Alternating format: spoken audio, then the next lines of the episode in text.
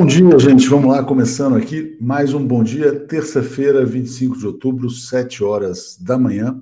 Estamos aqui na TV 247, saudando toda a nossa comunidade, como a gente faz todos os dias, agradecendo pela participação de todas e todos aqui. Júlio Beraldi dizendo: granadas do Guedes fizeram mais efeito do que a do Bob Jefferson.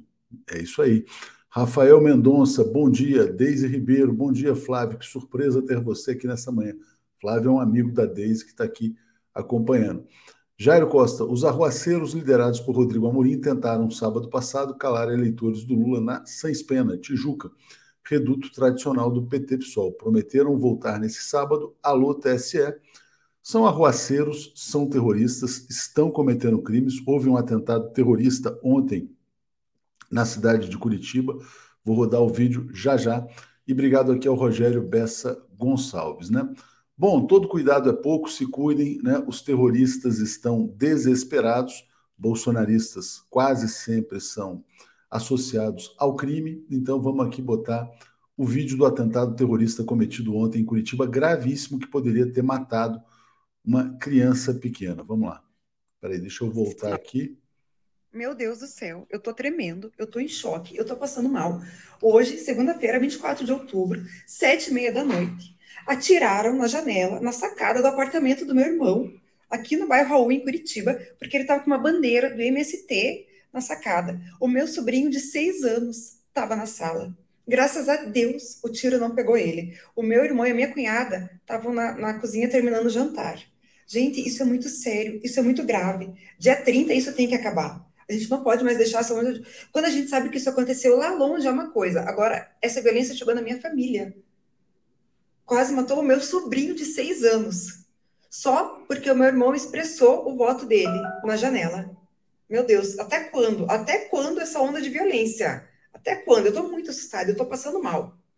Meu Deus do céu, eu tô tremendo, eu tô em choque, eu tô passando mal. Hoje, segunda Bom, solidariedade aí a, a, ela, né? Bolsonaristas são terroristas, é preciso investigar mais esse ato de terrorismo. Bolsonaro armou criminosos, bandidos e terroristas, como fez com Roberto Jefferson e como fez com esse indivíduo em Curitiba que tem que ser preso, né? Evidentemente. Deixa eu agradecer aqui mais superchats que chegaram e vou botar mais um crime cometido agora por outro bolsonarista no Rio Grande do Norte, um médico bandido bolsonarista, né? Bom, Cláudia Barrela, linda noite no Tuca ontem, Haddad aqui, Lula lá. Valeu, Cláudia. Triveni dizendo: nenhum policial morto foi acordado entre eles não estarem na viatura e ficar longe de estilhaços. Apenas um insight ao acordar hoje. Não creio, viu? Eu acho que não foi um acordo entre os policiais, não, porque isso aí só fez mal ao Bolsonaro. Ele está tendo que se, se, justificar, né?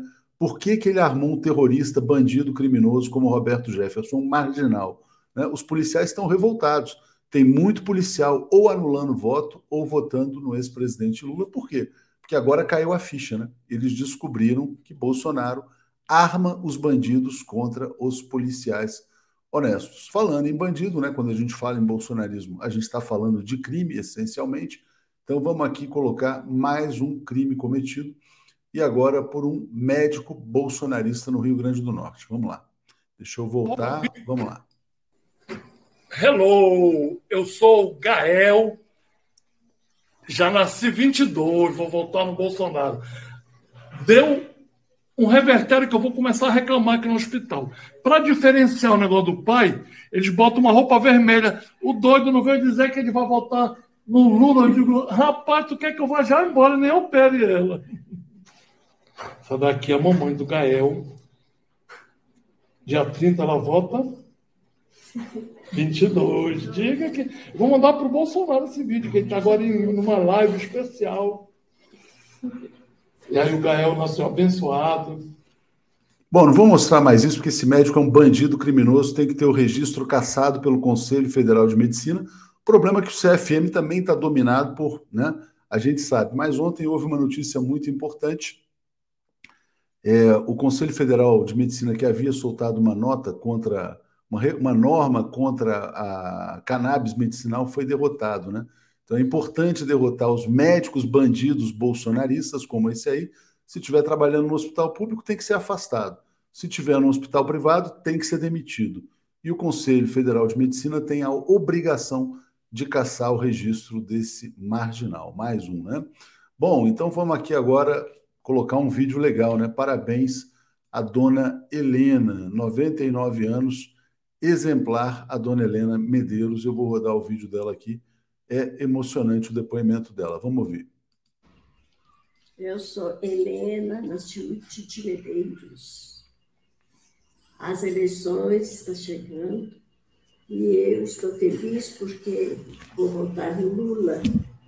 E espero que minhas colegas, as pessoas, votem nele conscientemente, porque ele é a pessoa indicada para nós.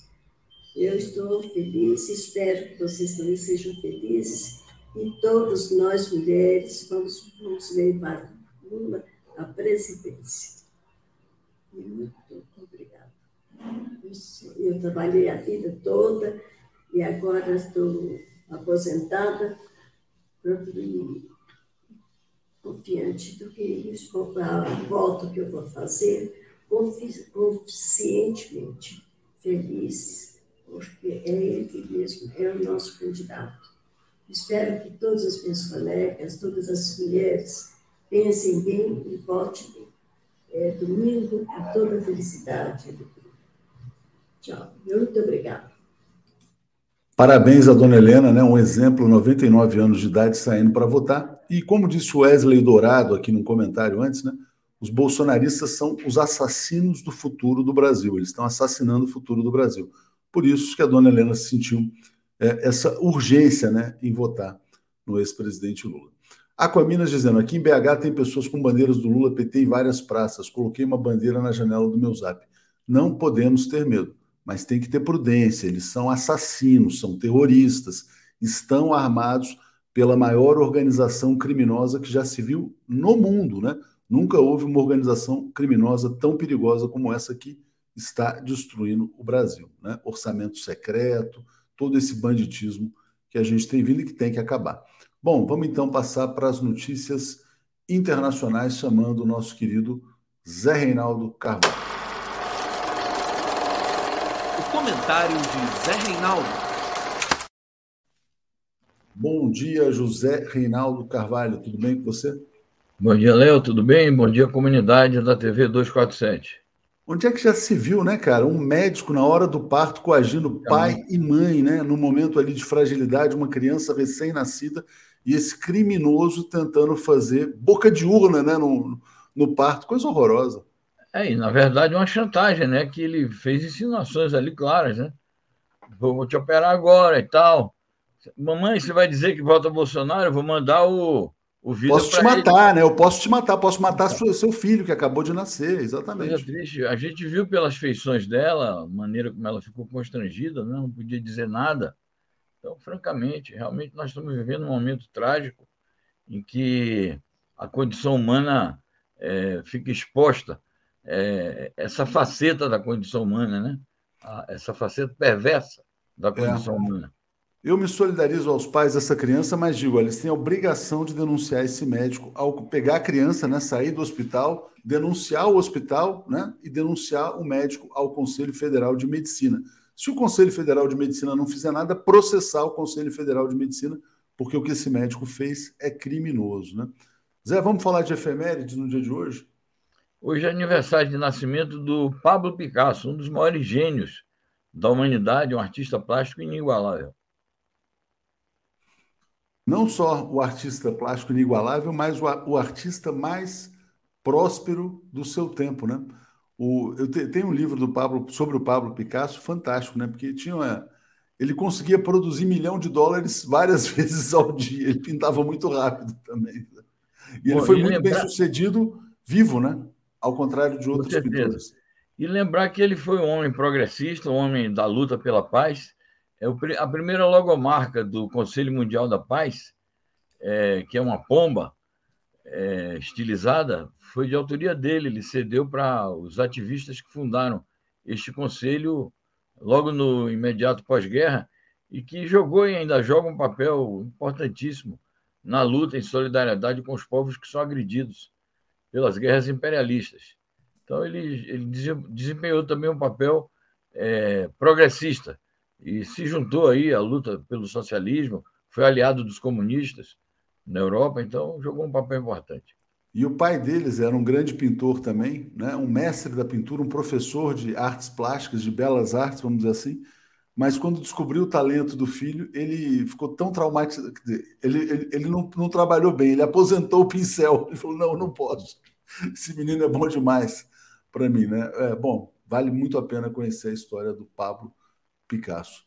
Vamos aqui então seguir, Zé, compartilhando aqui agora uma notícia sobre Colômbia, né? Senado colombiano aprova política de paz promovida por Gustavo Petro. Muito bem. O Gustavo Petro ele proclamou essa política de paz total, é, buscando a estabilidade do país como uma condição indispensável para aprofundar a democratização da Colômbia e é, dar livre curso às políticas de desenvolvimento social. Para isso, ele precisa ainda concluir os acordos de paz com a guerrilha remanescente que é a guerrilha do ELN, e pôr em prática é, a totalidade dos acordos que foram feitos com a Farc, que o governo de extrema-direita, do Ivan Duque, bloqueou.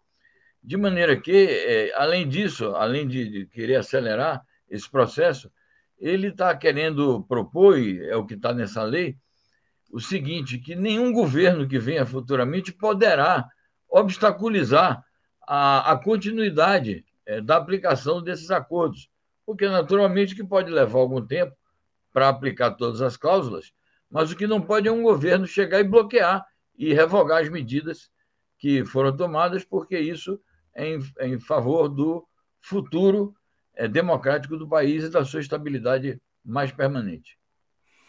Muito bem. E ele tem conseguido avançar lá? Como é que está a oposição ao Gustavo Petro? Né? Porque no começo havia risco ali de insurreição, golpe, enfim, falava sobre não, isso também.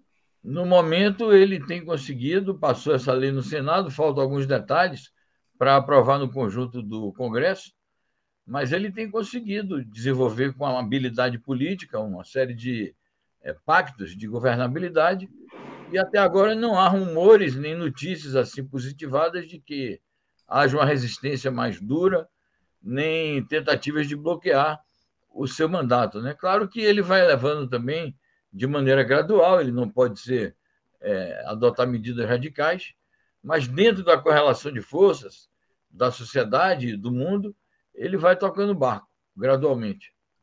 Muito bem. Deixa eu agradecer aqui a Vermelho Pimenta, dizendo: Bom dia, Zé e Atus. Faltam cinco dias, né? Pouquíssimo tempo, né? Está chegando, né, Zé? Essa eleição tão esperada aqui no Brasil. Vamos falar agora de uma eleição dentro do Partido Conservador Britânico que escolheu o novo primeiro-ministro. O nome dele é Rishi Sunak, né? É, ele é bilionário e vai ser o novo governante do Reino Unido. Diga, Zé. É isso, foi uma aprovação relâmpago, né? Ontem a gente chegou a noticiar que estava na iminência de ser indicado ontem mesmo, e ele vem com uma proposta que é o seguinte: ele diz, vou aumentar impostos e conter os gastos públicos para recuperar as finanças nacionais como método de abordagem da luta contra a inflação e, e abordagem também da luta pela recuperação da economia britânica, porque o Reino Unido está vivendo um momento de inflação alta e de baixo nível de crescimento econômico. Na verdade, está vivendo uma recessão econômica. Não sei se essa receita ortodoxa dele vai, vai dar certo, é, eles anunciam que para a próxima semana é, vão detalhar o plano econômico, é, mas parece que ele despertou um certo entusiasmo, digamos assim, na, na cúpula é, mais reacionária, mais conservadora do poder político britânico. Então, pode ser que deem a ele, as elites do país, um crédito de confiança e assegurem alguma estabilidade para ver se ele aplica o seu plano. Eu notei ontem na mídia internacional e nacional, um certo frisson, um certo contentamento, e destacando muito o seguinte: ah, porque ele foi muito bem na, na pandemia, ele ajudou a, a adotar políticas sociais, políticas de auxílio emergencial. Então, eu, eu, percebi que há uma certa propaganda favorável em torno do Sunak. Então, isso pode ser parte de uma manobra para dar estabilidade a ele no sentido de aplicar o seu plano. De qualquer maneira, daqui a dois anos há eleições né, normais. no Reino Unido. Tem toda a pinta de neoliberal, né, Zé? A gente Sim. olha assim o chamado physique do rolo, né? Quer dizer, bilionário, tal, esse jeitão de banqueiro aí, enfim. Sem dúvida. Ele é um financista, ele é ligado ao capital financeiro e talvez seja por isso que está sendo tão festejado. Zé, e eu vi uma notícia de que o Boris Johnson, que estava cogitando disputar o cargo novamente, ele está pensando agora em morar não na Inglaterra, mas em Washington. Ele quer, ficar, ele quer se transformar numa espécie de lobista da guerra, né, para que o Ocidente continue mandando mais e mais dinheiro para a Ucrânia. E é sobre isso que a gente vai falar Agora eu vou trazer aqui uma notícia. A Ucrânia espera receber do Ocidente cerca de 5 bilhões de reais por mês. É interessante porque a, a guerra destrói a Ucrânia, mas o grande orçamento do Estado ucraniano hoje deve ser essa ajuda que vem do Ocidente. Né? Então, por favor. Sem dúvida. Ainda a propósito do Boris, é isso. Ele está dizendo que vai ficar nos Estados Unidos a maior parte do tempo para agenciar ajudas internacionais para o regime de Kiev. E ele está dizendo ao mesmo tempo que vai se programar para se candidatar em, na, nas próximas eleições parlamentares britânicas, com a pretensão de se tornar o futuro primeiro-ministro de novo. Sobre essa ajuda, na semana passada, é, durante a reunião da União Europeia, a cúpula da União Europeia decidiu é, que a ajuda é, econômica para a Ucrânia será de um bilhão e meio de euros totalizando 18 bilhões de euros por ano. E agora vem essa novidade de que é, o Zelensky espera receber do Ocidente 5 bilhões de dólares por mês. Ele tinha pedido para a União Europeia 3. A União Europeia disse que ia dar 1,5. É, bom, eu não sei com, com quem ele conta, se ele conta também com os Estados Unidos, certamente que sim, e com que outros países ele conta. De qualquer forma, é isso. O Zelensky vive de pires na mão pedindo dinheiro das potências ocidentais para financiar o seu esforço de guerra. Zé, hoje tem uma grande efeméride aqui, olha só que legal. Nilson de Barros Abreu, hoje completo 80 anos de idade. Meus presentes virão nos dias 30 de outubro com a vitória do Lula, 31 de dezembro, e com a presença no Réveillon da posse em Brasília com a comunidade 247. Hein? Parabéns, Nilson de Barros Abreu, todos os dias aqui com a gente, né? É, aqui, ó. O Edson Dovinho está dizendo: tolerância Viet contra as patifarias bolsonarenses. Acho que está voltando, está dizendo: volta mais médicos já, né? Os médicos cubanos jamais fariam o que aquele bandido fez naquela hora do parto ali, né? Bom, Zé, vamos então trazer aqui mais uma notícia sobre a guerra. Parabéns aqui ao Nilson, né? Mais uma vez. E passando aqui a notícia da Rússia. Lavrov diz que o Conselho de Segurança da ONU discutirá uma ameaça de bomba suja da Ucrânia. O que é uma bomba suja, Zé? Bom, primeiro eu queria saudar o Nilson de Barros Abreu, parabenizá-lo pelo seu aniversário, que é dois dias antes do aniversário do Lula, né? Nós temos aqui no dia 27 o aniversário do Lula. É, bom, essa bomba suja é uma novidade para mim, né? Mas até onde eu entendi, diz que é uma bomba que não tem a capacidade explosiva de uma bomba atômica, mas que deixa uns vestígios de radiação. É ela, ela contém um material que produz uma radiação, e essa radiação tem um efeito naturalmente nefasto para as pessoas, mas não tem o mesmo é, potencial explosivo. De qualquer maneira, a Rússia detectou a possibilidade de ser agredida por esse tipo de bomba está dizendo que isto faz parte do terrorismo nuclear do governo ucraniano, naturalmente é, por procuração de alguém, e está levando o caso para o Conselho de Segurança da ONU. É, o Shoigu fez contatos durante esta semana com vários ministros da defesa de países ocidentais apontando o problema. Eles minimizaram, disseram que não é por aí, que isso não vai acontecer. Aí o Zelensky, ao mesmo tempo, está fazendo a mesma acusação à Rússia. Então, ontem houve uma troca de acusações, conversões contraditórias a propósito desse assunto. E o, o Lavrov, então, está dizendo que é possível que hoje mesmo ou amanhã o assunto seja examinado no Conselho de Segurança. Independentemente é, do que o Conselho de Segurança vai dizer, é, a ameaça está no ar porque o Conselho de Segurança pode não ter poderes para impedir. Ele pode fazer uma declaração. Então a gente deve ficar atento, porque quando se fala em terrorismo nuclear e na possibilidade de uso desse tipo de arma, a gente sempre deve ficar em alerta, porque isso pode ser um, um anúncio é, indireto de que haverá uma escalada num outro nível, e isso atinge naturalmente a segurança de vários outros países, não apenas aqueles envolvidos diretamente no conflito. Muito bem, Zé. Vamos então passar agora para o tema China. Né? Você publicou duas matérias importantes aqui, então vou compartilhar com o pessoal. Primeira está dizendo: mídia chinesa dizendo que a jornada da China oferece uma nova oportunidade para o mundo. Né? É, eu entrevistei ontem o Elias Jabur e ele falou sobre esse episódio. Tem muita especulação né, sobre esse caso do Hu Jintao, né, as pessoas dizendo que foi um expurgo ao vivo.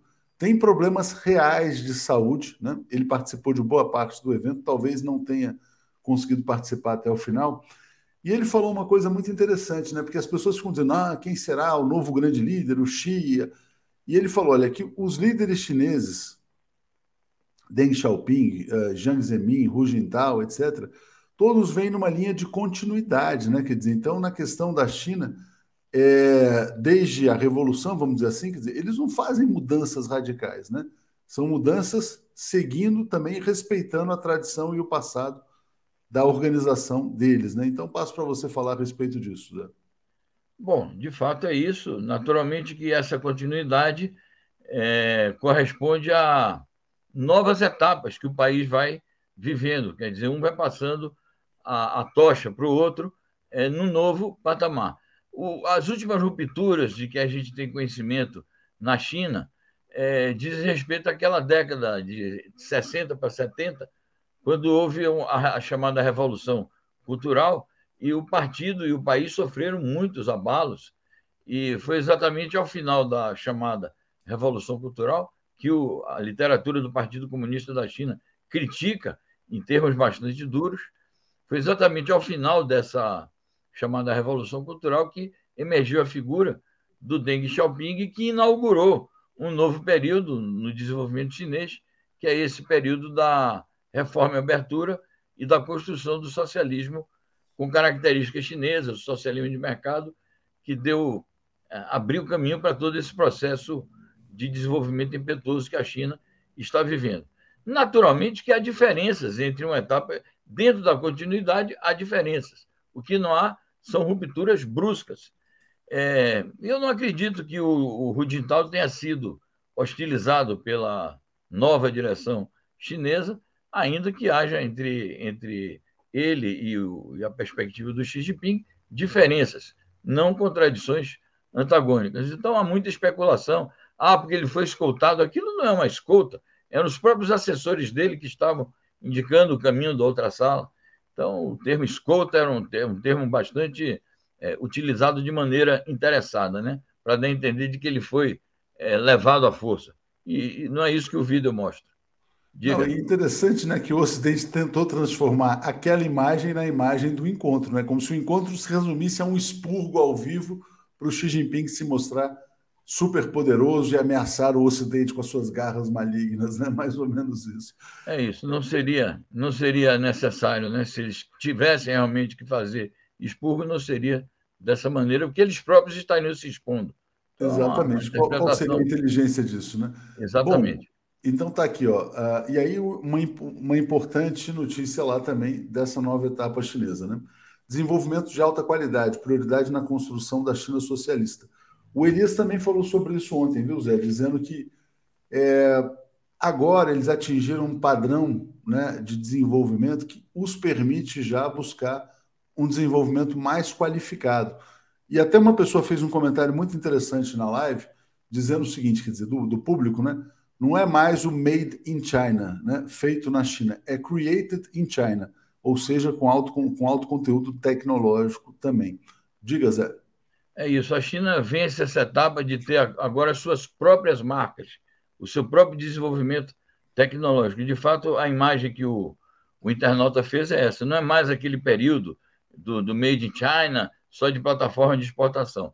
Essa notícia se liga com a outra, porque o desenvolvimento de alta qualidade como prioridade na construção da China é, moderna está ligada ao, ao tema da outra notícia, que era o tema da modernização da China e das oportunidades que isto abre na relação da China com o exterior. Esse desenvolvimento de alta qualidade é composto exatamente disto. Primeiramente, o desenvolvimento tecnológico. É, e, naturalmente, o desenvolvimento tecnológico com as próprias forças, com as próprias capacidades e a inteligência nacionais. Segundo, ligado a isso, é o desenvolvimento também com preocupações ecológicas. É, é algo sobre o qual o, o Xi Jinping bateu muito durante a gestão dele, na última década, e é, acenou que vai aprofundar esse caminho do crescimento econômico com a defesa do meio ambiente. E há um terceiro aspecto, que é o aspecto da prosperidade comum, que diz respeito a uma perspectiva de elevação a longo prazo do padrão de vida da sociedade chinesa, que implica, naturalmente, a redução das desigualdades sociais e também das desigualdades regionais, num país que é vasto e que tem um litoral mais desenvolvido do que a parte é, ocidental, é, montanhosa, mais interiorana, mais lá para o lado do Tibete. Então, são contradições que eles procuram é, superar gradualmente, de novo, sem, sem rupturas abruptas, mas dentro de uma perspectiva é, de médio e longo prazo. É, e exatamente, eu achei muito interessante nos discursos, né? Em vários momentos ele fez a defesa do belo, né? Dizendo que as cidades, a China tem que ser bela também. Ele estava falando sobre o meio ambiente nesse novo modelo de desenvolvimento. Manuel Gonçalves, eu concordo plenamente com o que ele está dizendo. Bolsonarismo é terrorismo, né? Essa é uma maneira sintética de definir o que é o bolsonarismo. E o Caê pergunta: há pouca cobertura do programa espacial chinês? A gente já deu várias matérias aqui, não sei se você pode trazer alguma novidade aqui, Zé. É, não há uma novidade, mas sempre que há o envio de missões espaciais, é, o desenvolvimento daquela estação espacial chinesa, na medida que a gente toma conhecimento, a gente divulga aqui. Nos últimos, nas últimas semanas não, não tem havido novidades nesse sentido, até porque é, a maior parte do noticiário originado da China, é, disse respeito a, a, esses aportes aí ao desenvolvimento econômico e à realização do vigésimo Congresso. De qualquer maneira, a gente agradece a, a mensagem do nosso internauta e toma como sugestão de aprofundar nossa pesquisa nesse sentido e, havendo qualquer coisa aí, novidades, a gente vai apresentar. Zé, então é isso. Vamos lá, faltam cinco dias. Boa terça-feira para você. Vou chamar aqui o Paulo e o Alex. Igualmente, vamos à luta. A vitória é Valeu. é certa. Abraço. Alex Sonic e Paulo Moreira Leite. Bom dia, gente. Bom dia, Paulo Moreira Leite. Bom dia, Alex Sonic. Tudo bem, Paulo? Bom dia, tudo bem? Tudo bem, Alex? Tudo bem, Atush? Bom dia a todos e todas. Foi Bom mal, dia. Bom dia, Alex, tudo bem? Bom é dia, Léo. Todo mundo, senão tem gente que reclama. É, bom, bom dia, bom dia Alex. Bom dia, Alex. Nem me cumprimentou. Bom dia, Lula, que está ali a, atrás do. Ah, é, bom dia, Lula. Bom dia, Lula. Lula não diz nada, fica ali é, parado, sorrindo, não diz nada ali. Gente, é o seguinte. Ele nos abençoa, ele nos abençoa com sua presença simbólica.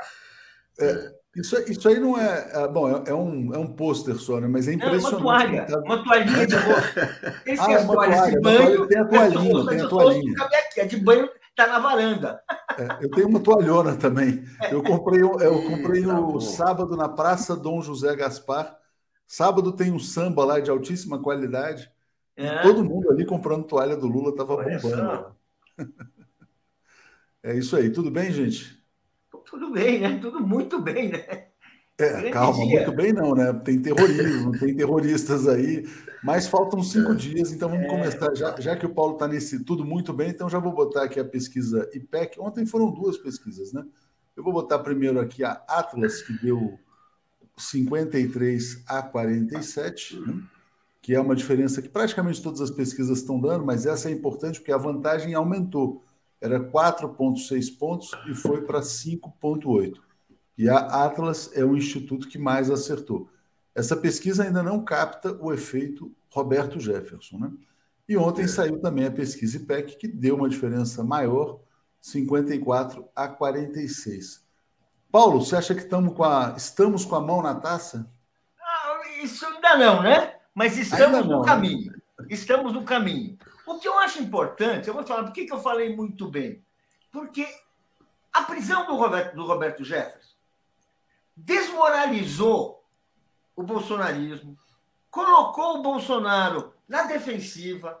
Ou seja, pela primeira vez, a gente tem liberdade para pedir voto, para fazer o debate. Você tem certeza que as eleições não vão ser tolhidas, ele pode, pode até estremuchar. É possível que ocorram até atos criminosos, porque o bolsonarismo ele não, ele não é uma, um movimento pacífico nem democrático. Ele, sua base é o crime.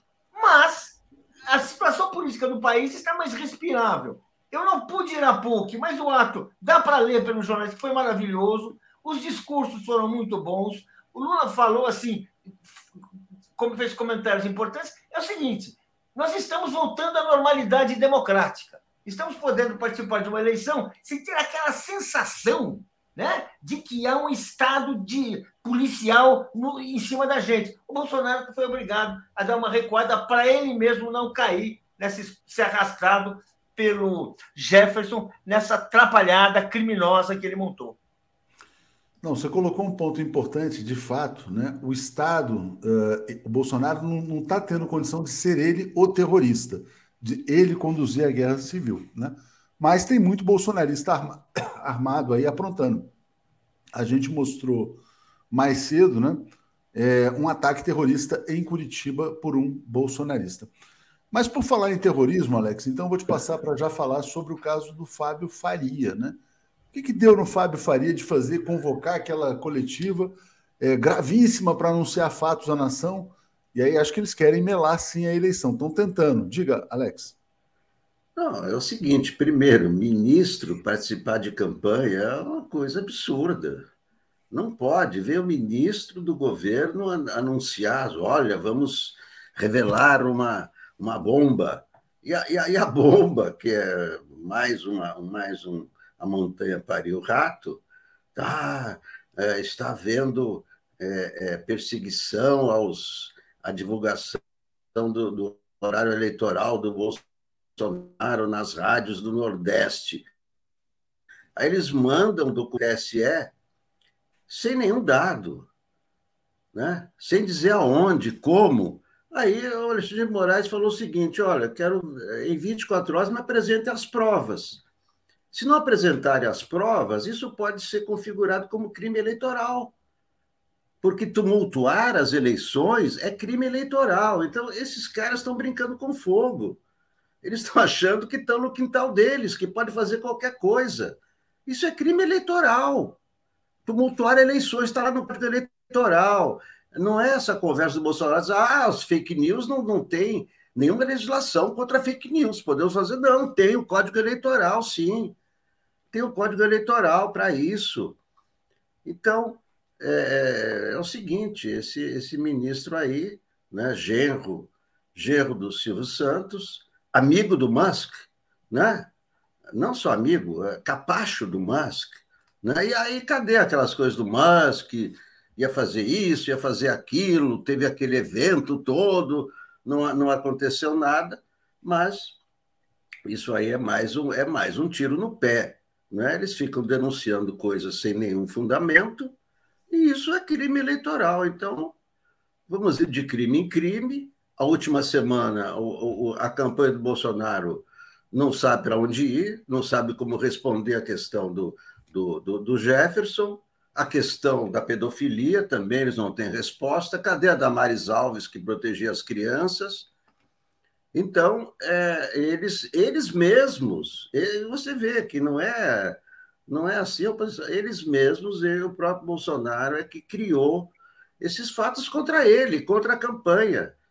Né? E na, isso na última semana é, é, é fundamental. Né? Esse artigo da Xuxa hoje é surpreendente. É, vamos falar da Xuxa já já, Alex. Já já eu trago a Xuxa aqui, porque realmente é um artigo muito bom e merece ser destacado. O Edson Dovizio está dizendo data toalha do Paulo é 13, né? É, Sérgio Alves, Atush, me diga aí, os Minions sumiram daqui? A gente tem uma política anti-Minion, Sérgio, que é o seguinte: a gente fecha os comentários no Facebook, a gente chama as pessoas de bem, inteligentes, civilizadas do Facebook para virem para o YouTube, e para comentar no YouTube tem que ser inscrito, né? Há pelo menos 20 minutos. Então, os Minions têm que se inscrever, ficar 20 minutos inscritos. Como eles sabem que eles são ah, imediatamente eliminados, né? assim que eles são detectados, eh, muitas vezes eles não fazem isso. Então a gente tem uma política de desinfecção, descontaminação da TV 247. Júnior Beraldo está dizendo, conluio, Deltan e Moro em podcast, réus confessos. Curiosidade, né? O Gilberto Geraldo, o que tem a dizer dos policiais federais que praticaram tiro ao alvo em fotos de Lula e Dilma, né? É, pois é, exatamente. Murilo Halush, são bandidos também, né? É, bom dia, Léo. Seria muito importante nos retratarmos a respeito do policial federal que achamos que estava em clima amistoso aquilo significa uma tática que fez o próprio Roberto Jefferson confessar todo o andamento do crime. Eu falei isso ontem no, no programa com Estopa, no Léo Quadrado, também tive a sensação. Se foi isso, ele está de parabéns, né? Mas se foi amistoso, não está. Então a gente nunca vai saber. Ele falou que era uma tática, está de parabéns. É, Paulo, o Alex trouxe esse caso aí do Fábio Faria, mas não é só o Fábio Faria, né? Ele está jogando junto com o Fábio Weingarten, né, que é um, um bolsonarista convicto, inclusive acusado pelos judeus progressistas de adotar métodos de comunicação nazistas, embora seja judeu, e ele fala: temos aqui as provas do crime. A prova do crime é o tipo assim, é o perfil da empresa que fez a auditoria deles. Soundview, a Soundview, né? Então é, é com isso que eles querem melar a eleição. Diga, Paulo. Olha, eu acho muito bom você ter tocado nisso algumas perguntas, e você mesmo. É, é, o seguinte: o clima está muito melhor. A gente está. Vou, quando acabar esse comentário, eu vou pegar um ônibus e distribuir uns panfletinhos, pegar uns adesivos, vamos conversando com as pessoas. As pessoas estão mais oh, respirando, todos. Todos. Faz uns vídeos, Paulo, faz uns vídeos, vai ser legal. É, vai, vai. O, o ambiente está. Agora, o bolsonarismo continua no poder. Enquanto ele não for tirado do poder, ele vai continuar. Ou seja, vamos ganhar essa eleição. Eu acho difícil ele virar o jogo, muito difícil. Vamos ganhar com toda a força que a gente puder. E depois só podemos respirar tranquilos na posse. Quando houver a posse. Por quê? Porque nós estamos diante de um candidato a ditador, sem escrúpulos, perigoso. A, a, a, o mundo hoje, tá, assim, o Bolsonaro está coberto pelo ridículo o, a, assim, a, a, o, ato da PUC ontem, você vê pelas pessoas presentes, pelo discurso, que, vamos dizer assim, tá cada, boa parte daquelas votos que ele esperava receber, ele não terá. Mesmo assim, mesmo assim, a gente sabe que uh, existem pessoas que agem por impulso, agem de uma maneira absolutamente irracional e não podemos desprezar essa possibilidade. Portanto, tranquilidade só depois da posse. Muito bem, Paulo. Eu não sei se você já foi editorialista do Estadão, mas hoje você poderia ser, viu? Porque a gente tem um, um editorial do Estadão que a gente não tem como não concordar com ele, que é esse aqui, ó. Roberto Jefferson provou que o Bolsonaro é uma ameaça à paz social no Brasil, né? Então ele desnudou, ele desnudou o bolsonarismo, ficou ali evidente, né? Alex, você mencionou o artigo da Xuxa Vamos botar esse, esse artigo realmente foi um artigo muito bom, não é só da Xuxa, da Xuxa e do João Paulo Pacífico, que já veio aqui algumas vezes. Ela faz um apelo a todos os pais e mães, né, que ainda votam no monstro. Ela chama o cara de monstro pedófilo. Com que cara vocês vão olhar para suas filhas no futuro quando elas souberem que vocês votaram num pedófilo para governar o Brasil? Diga, Alex. Não, esse artigo da Xuxa, do João Paulo Pacífico, que é o CEO do grupo Gaia, importantíssimo, porque ela, ela destaca a monstruosidade do. Ela faz um apelo direto aos eleitores, não é? é como é que você vai olhar para a cara do seu filho votando numa pessoa que, que, que faz esse tipo de coisas? Ela não diz exatamente ele é pedófilo, que não é nem o caso. Ele diz ela fala declarações assim. de cunho pedófilo e são, são atos totalmente inaceitáveis, como esse já é, pintou um clima com, com as meninas. É, e a, a, a, além disso, né, além de chamar atenção para, é, para, o, para esses eleitores, ela, ela diz que o, quem recebeu prêmio de combate à pedofilia foi Lula. Ela destaca isso no artigo. Não é só contra o Bolsonaro, que é claramente, ela né, faz um, um artigo muito forte. Aliás, ela está fazendo mais pelo Lula do que a Anitta. Né? A Anitta começou com aquele entusiasmo, com aquelas promessas e tal, e, e, e sumiu. E esse artigo da Xuxa, eu acho que eu, é, está rolando na, na, nas redes sociais trechos é, de, de, desse, desse, desse artigo, que isso sim, isso aí balança, balança os indecisos. Isso é, é um, é um artigo muito forte que balança as pessoas que estão aí ainda, né? não são aqueles, ah, os bolsonaristas e tal, não, mas e, e é uma mensagem da Xuxa, né? A Xuxa tem uma importância muito grande e é, o que me chamou a atenção foi isso. Ela dizendo que o Lula é que ganhou o prêmio de combate à pedofilia e diz claramente: não votem nesse cara. Não votem no Bolsonaro. É um artigo muito bom. Exatamente, também muito achei muito bom, tanto ela quanto o João. Eu já te passo, Paulo. Só lembrando que nesse artigo também ela fala que ela já foi vítima, né? Claro. De abusos e de pedofilia. Diga, Paulo. Exatamente. Uh, primeiro, é a Xuxa. Quando eu vi a Xuxa assinando um artigo, podem falar o que quiser. É a Xuxa se manifestando, uma pessoa assim, que olha, que se manteve à parte de várias polêmicas ao longo da vida, evitou, evitou atos que, que a comprometessem. Olha, ela hoje se manifestar mostra, claro, que vamos dizer assim, a campanha está ganhando fôlego. Claro, o Lula está com uma importância grande. Agora, eu achei importante. Eu não sei nem quantos votos ela vai trazer, não sei se ela vai, mas é importante porque ela é um ícone de um pedaço do Brasil que é identificado com a alienação, que é identificado com a comercialização da infância, com várias coisas. E ela, com tudo isso, ela vem a público de cabelo mais curto para dizer, pedir voto para o Lula e reconhecer o debate político do Brasil. Eu acho isso um progresso para o Brasil e, claro, um progresso na própria vida dela. Muito bom. É, Paulo, Alex, deixa eu passar para o Alex aqui, depois devolvo para você, Paulo. É o seguinte: ontem no Tuca, né, muita gente, muita gente ali, quer dizer, que provavelmente está votando no Lula pela primeira vez, muitos economistas, estava lá o Pércio Arida, estava a Neca Setúbal também, é, eleitores tradicionais do PSTB, e o Lula deu essa declaração aqui: ó, um governo nosso não será do PT, terá que ir além. Então é um governo da frente ampla. Diga lá, Alex, como é que você vê essa, esse posicionamento do Lula de ampliar cada vez mais, né, todos contra o nazifascismo bolsonarista? Diga, Alex. É, esse, esse é o, é o tom, é o tom de toda a campanha. Isso, né, cada vez mais bate com a realidade, né? Ontem o Sarney declarou voto em Lula também. Sarney declarou voto em Lula. O, o, o Kassab, ontem, no Roda Viva, só faltou dizer que é Lula, mas ele disse: ah, não vou declarar o voto e tal. Quando a Vera Magalhães pergunta, ah, mas quem é o melhor para a democracia e tal? Ele disse, não, se eu disser, eu já vou ter declarado meu voto. Quer dizer, não é? Está claro o voto do, o voto do Kassab.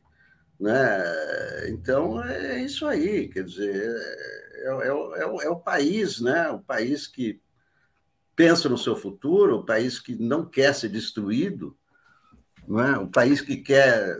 Os brasileiros querem sentir orgulho do Brasil, como sempre sentiram, da nossa cultura, da nossa arte, né? de tudo isso que o Bolsonaro está destruindo. Não é? E as pessoas estão se tocando agora, quer dizer.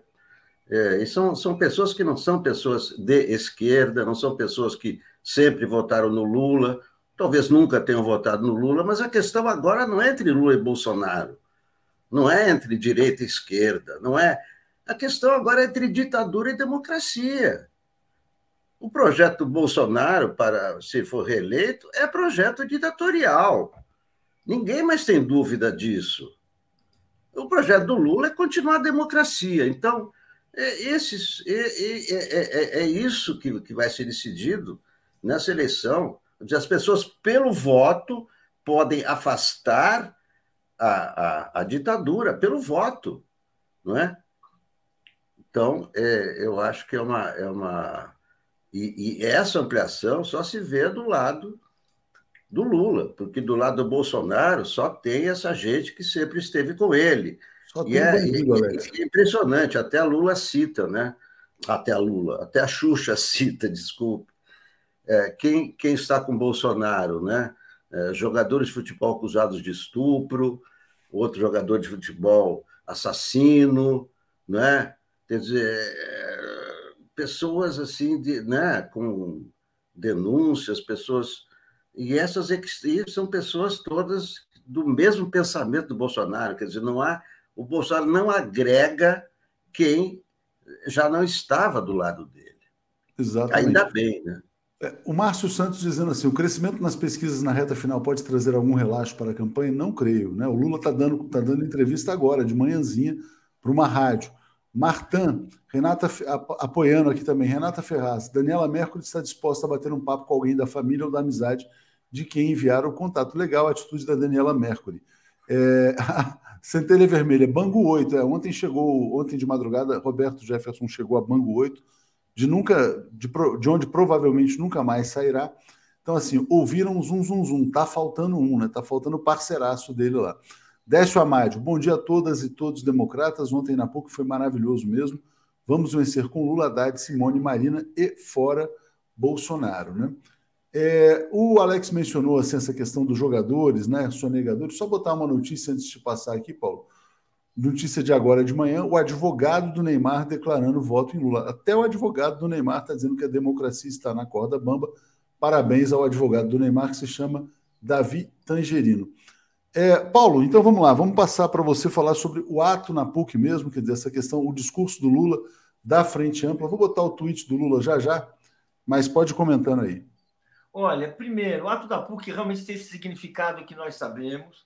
Eu queria mencionar uma frase do José Gregori, que foi o ministro do, do Fernando Henrique, ministro da Justiça, e ele foi um líder estudantil em 54, quando ele estava naquela movimentação da direita brasileira, da UDN, para depor o Getúlio.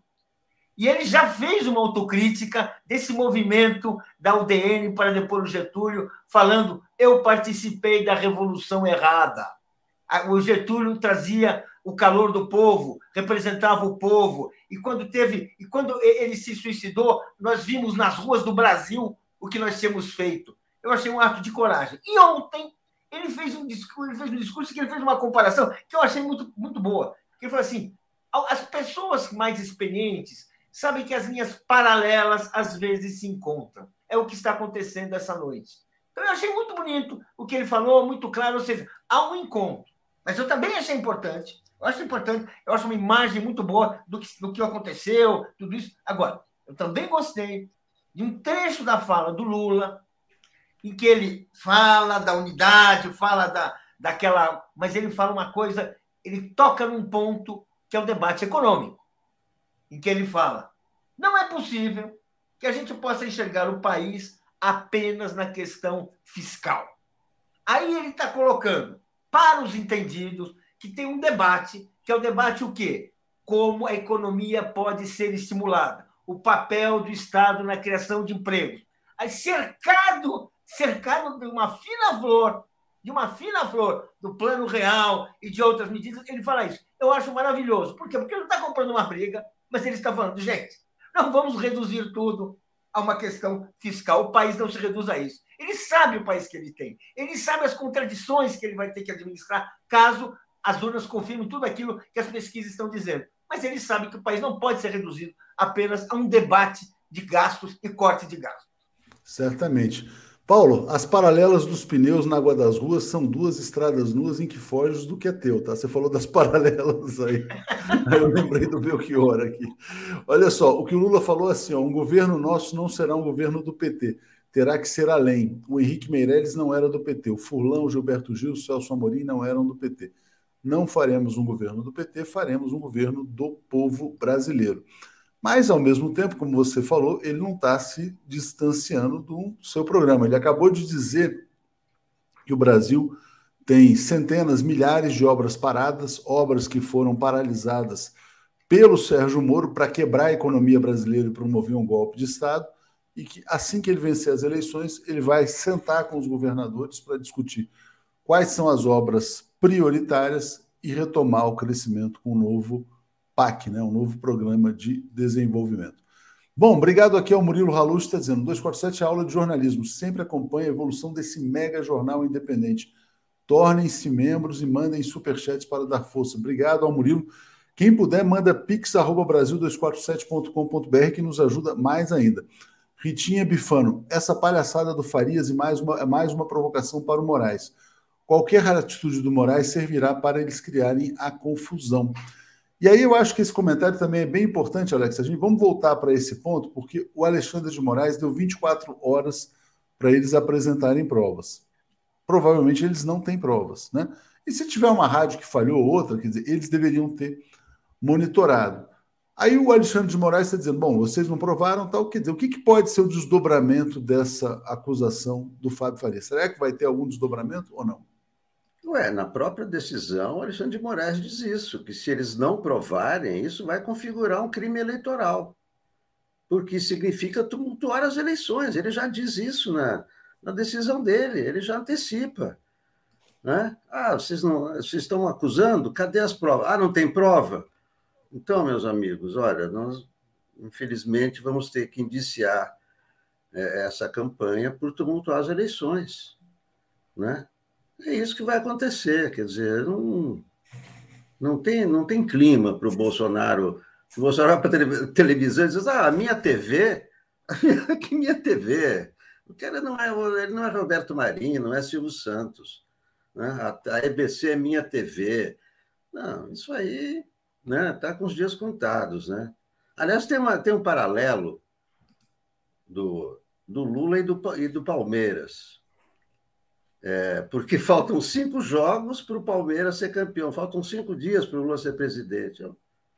E os dois são favoritos. Né? Você é palmeirense, Alex? Eu sei que o Paulo é Santista, fica chateado né, com esses comentários logo cedo, né? Mas. Eu não sabia que você era falado... coisa, Alex. O Alex tem falado todo dia do Palmeiras, deve ter algum motivo aí. Futebol não, porque futebol divide. Futebol é, eu sei que o Paulo fica chateado, porque ele fica muito preocupado com a situação do Santos e tal. É mas... verdade. É futebol divide. Futebol só é. une quando é seleção brasileira. Agora com essa camisa amarela vai dar problema, inclusive. Agora é hora do Neymar ainda, né? É, aliás, falar nisso, falar nisso sobre essa questão, o clima está mudando. Eu não vou rodar o vídeo, não, porque eu não quero fazer as pessoas famosas. Mas um caso, tem um restaurante de elite em São Paulo chamado Martim Fierro, né? Acho que o Paulo conhece esse restaurante. Isso, opa. É um restaurante legal. Aí tinha um casal bolsonarista tumultuando nesse restaurante. Os caras saíram vaiados, expulsos do restaurante. Então, o bolsonarista que está tentando causar em São Paulo está se dando mal. Né? recebi esse boa. vídeo. É, muito bom, boa, boa atitude. Honra, a, honra. a dona falou: fora, fora, para de encher o saco. Aí o cara saiu com a sua camisinha do Brasil ali enroladinha, foi embora e e, enfim, sob vaias. Oh, é, só para honrar o Martin Ferro. O Martin Ferro foi fundado por uma imigrante argentina de esquerda que veio junto com, uh, com aqueles, uh, aqueles, aquele pessoal de esquerda que saiu da Argentina para se instalar no Brasil e criou uma das glórias da cozinha da Vila Madalena. É maravilhoso esse restaurante. Olha, como uma carne e outras, mas a carne de lá é uma das mais perfeitas que eu já comi. Então tá certo aí, tá vendo? Martin Ferro não é lugar de nazista, é isso aí. É, não, e é assim.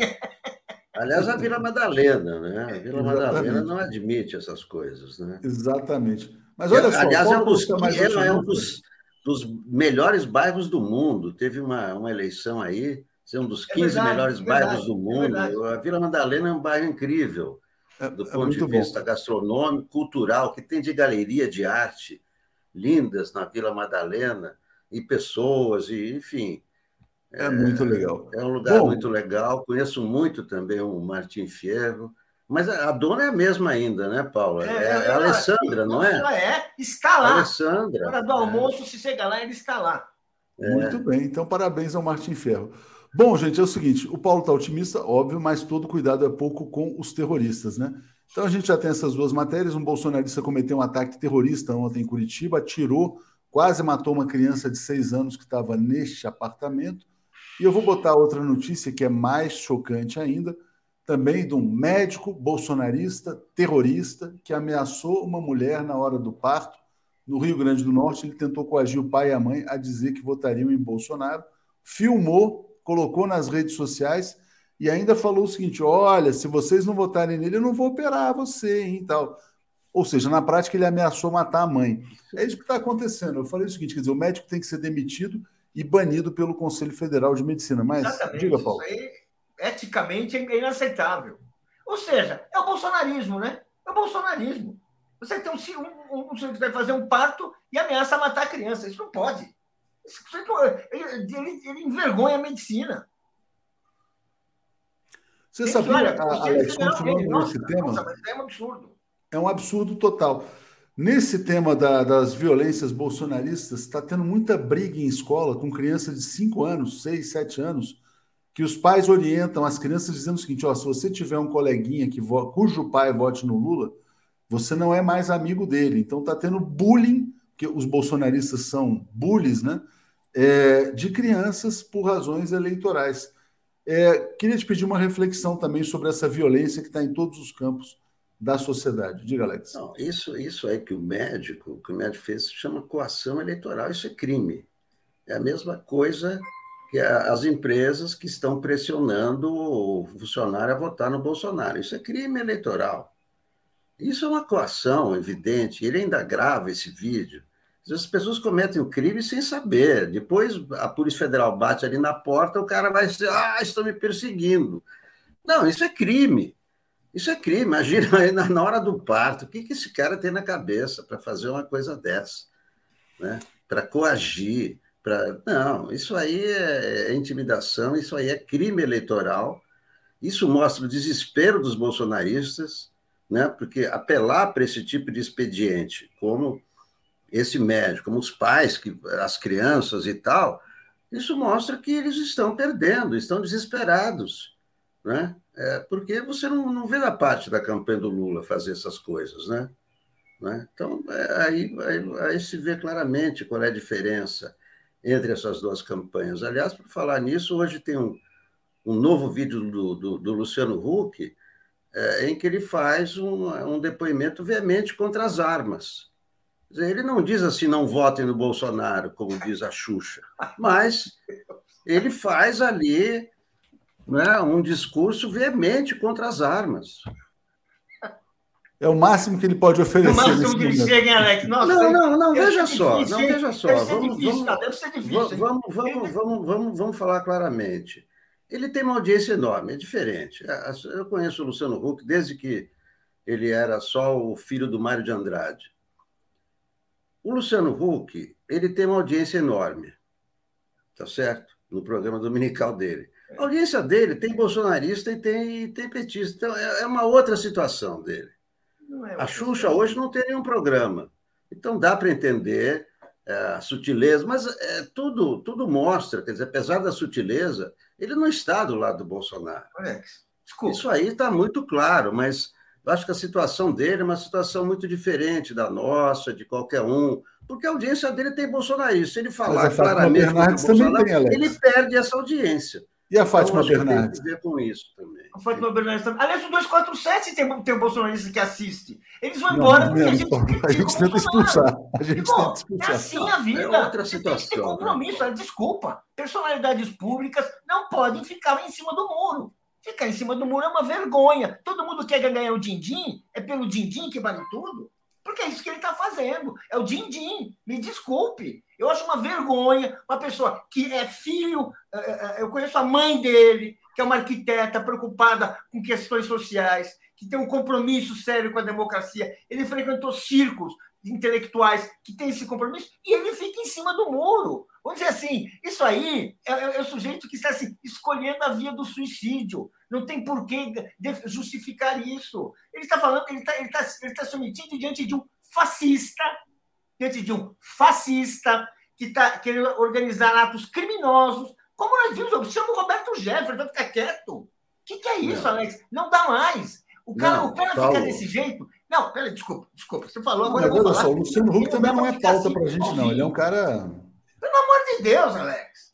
Deixa, deixa, eu só, deixa eu trazer comentários aqui. Peraí, Paulo. Alex, já vou te passar de novo. Deixa eu só trazer os comentários. Aqui a Marta Gonçalves dizendo assim: ó, o caso do médico Alan Rendeiro foi em Belém. Em, ah, ah, infelizmente, achei que era Rio Grande do Norte, mas enfim. Eu, pelo menos, eu vi no tweet que era Rio Grande do Norte. Kaique Butler. A criança já tinha nascido ou ia nascer? Ah, tinha acabado de nascer. Marta Gonçalves apoiando, André Marcolini apoiando também, Roseli dizendo: como desculpa o caso do Jeff, Bolsonaro lança um meme com, com Lula e seus apoiadores famosos, com a frase: Quem aí ainda não chamou Lula de ladrão? Eles são bandidos, deixa quieto. Maria Lúcia, por que o ministro está envolvido na campanha? Não é atribuição dele, porque nesse governo só tem criminoso, é, é uma organização criminosa. Paulo Gil, Gente, estamos nos guiando por um erro de digitação. O certo é Podre Kelmon, não Padre Kelmon. Zé Gonçalves, uh, Gonzaga apoiando, Silvio Rodrigues dizendo a mesa de negociação mais importante da vida do, do, Lula, essa frente ampla, né? Paulo Gil nos apoiando. Deixa eu rodar rapidamente aqui, antes de chamar o, o Marcelo e a Daphne. Vou botar aqui então um depoimento muito bom, né? Da Fátima Bernardes. Está aqui o que ela coloca. Vamos ouvir rapidinho. Queria fazer uma pergunta para você, para a gente refletir juntos. Se você, eu, qualquer brasileiro condenado, é, cumprindo prisão domiciliar, atirássemos contra a polícia, feríssemos dois policiais, lançássemos granadas contra o carro da polícia, será que nós receberíamos como tratamento o ministro da Justiça do Brasil acompanhando a nossa rendição? Ou será que isso aconteceu porque o ex-deputado Roberto Jefferson é aliado do nosso presidente? Vamos pensar sobre isso? Por que, que o tratamento foi tão diferente daquele que seria destinado a qualquer brasileiro? É tão estarrecedor que. que... É, vamos, aqui o Vadir estava no Boa Noite ontem, só porque a gente está com o tempo corrido. A única coisa que eu discordo da Fátima é o nosso, né? É o dela, dela de vocês. É, é, é, é, pronome próprio. O nosso, o nosso eu não engulo. Alex, eu acho que assim, quer dizer, realmente, eu entendo a colocação que você fez aí sobre o, o Luciano Huck, mas assim, ele poderia. Porque, por exemplo, o que ele não fez, o que ele não diz em relação ao Bolsonaro hoje, que ele não vota, ele não declara, ele declarou na eleição passada que ele não votaria no Haddad, ou seja, ele indiretamente votou no Bolsonaro e declarou um voto no Bolsonaro. Então, ele não consegue se desligar do seu passado. Mas tá de parabéns a Fátima Bernardes, eu te passo aí para dar uma palavra final antes da gente passar aqui para a Daphne. Diga, Alex. Não, é o seguinte. É, é a gente não pode exigir das pessoas mais do que elas podem dar. Acho que não é justo dizer que ele está em cima do muro seria se ele não dissesse nada. Mas o fato dele dizer, ele fazer um discurso veemente contra as armas, ele mostra de que lado ele está. Ele não, é, não precisa dizer vote no Lula. Ele está tá deixando claro. Então, não acho que ele está em cima do muro. É, eu, eu, eu, acho que para a Globo é muito melhor dessa vez o Lula se eleger não há dúvida. Tanto que você vê essas pessoas todas da Globo se manifestando, isso que a, a, eu nunca tinha ouvido a, a, Fátima Bernardes se manifestar politicamente, eu nunca tinha visto a Xuxa se manifestar politicamente, porque não interessa a Globo, a vitória do Bolsonaro, não interessa ao país, não interessa ao mundo, não interessa ao mundo a, a reeleição de Bolsonaro. Essa, essa é a importância dessa eleição. Essa eleição não é só é, de interesse do Brasil, de interesse do mundo, porque está em questão a Amazônia, está em questão a destruição do planeta, né? Está em questão a sobrevivência dos indígenas, está é, é, a sobrevivência da natureza, e etc, etc. Então, são questões muito importantes que, estão sendo, que vão ser decididas no domingo. E eu, eu acho que o, o envolvimento do, do, Luciano Huck é positivo. O Kassab ontem também não declarou a mesma coisa. O Kassab já foi ministro. Ninguém está falando bem do Kassab. Ninguém está falando bem do Kassab. Eu estou dizendo é que o Kassab, o Kassab também não declarou o voto, mas deixou claro que ele, ele falou assim, não vou anular o voto, não vou anular o voto, não vou declarar o voto, por quê? Porque o partido dele tem bolsonaristas e tem petistas, então ele não vai. Mas ele deixou claro que vai votar no Lula. Então, essas sutilezas são importantes também. Não é só dizer assim, ah, eu voto no Lula e tal. O cara, sutilmente, tanto o Luciano Huck como o Kassab é, vão votar no Lula, sem dúvida. É isso que interessa. Obrigado, Paulo. Obrigado, Alex. Vamos em frente. Valeu. Tchau, tchau. Apresentação de Daphne Ashton. Bom dia, gente. Bom dia, Daphne. Tudo bem? Bom dia, Léo. Bom dia, Marcelo. Bom dia, comunidade. Tudo bem? Faltam cinco dias. Vamos lá. Tá quase Bom chegando. dia, Marcelo Auler. Tudo em paz? Bom dia, Léo. Bom dia, Daphne. Bom dia, comunidade. Vamos em frente. Dias bastante tensos mas acho que está tendo um certo alívio no ar, né? Eu acho que nós. Tomara, estamos... acabou, acabou de sair uma pesquisa, Paraná Pesquisas, né? Que aquela, uma, uma não, mas veja bem, eles acertaram, no está dando empate técnico, está dando praticamente 45, 45, 46, 45. Eu né? prefiro o IPEC de ontem à noite. Eu é. ouvi a, a, a chefe do IPEC ontem à noite na Globo News, e ela foi muito tranquila a, a, a, pesquisa de ontem, inclusive, não pegou o efeito Roberto Jefferson. Exatamente. O IPEC que saiu ontem não deu tempo de pegar o efeito Roberto Jefferson. Eu. Exato. E tem o, o, um cara que eu já falei, você eu acho que conhece também, que tem feito umas ótimas análises pela, sobre pesquisa, que é o Alberto Carlos Almeida, que é um cientista político. As análises dele têm demonstrado que a situação está estabilizada. Entende? Você vê que uma semana, pelo IPEC, o Lula nem o Bolsonaro mexeram. Isso significa que o quadro consolidou. E acho que nós estamos caminhando para uma grande festa domingo à noite. Entende? Acho muito, eu não estou desesperado. Estou atento. Há muitos casos acontecendo. Mas há muitas manifestações ocorrendo também. Sobre elas eu vamos conversar eu e Daphne hoje aí. É isso aí, Marcelo. Obrigado. Daphne, obrigado. Bom dia a vocês. Né? Eu acho também que não é motivo de desespero essa pesquisa, não. Valeu, gente. Bom dia.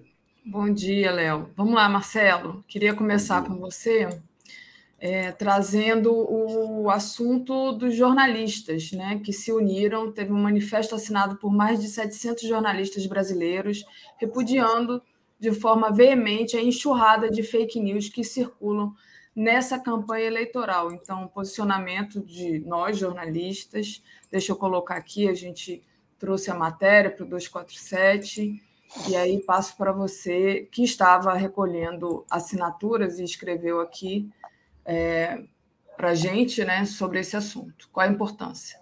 E cá, isso surgiu no fim de semana.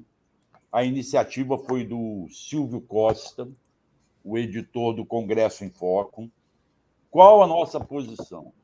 De repente, nós vimos muita gente questionando, alguns órgãos de comunicação, inclusive.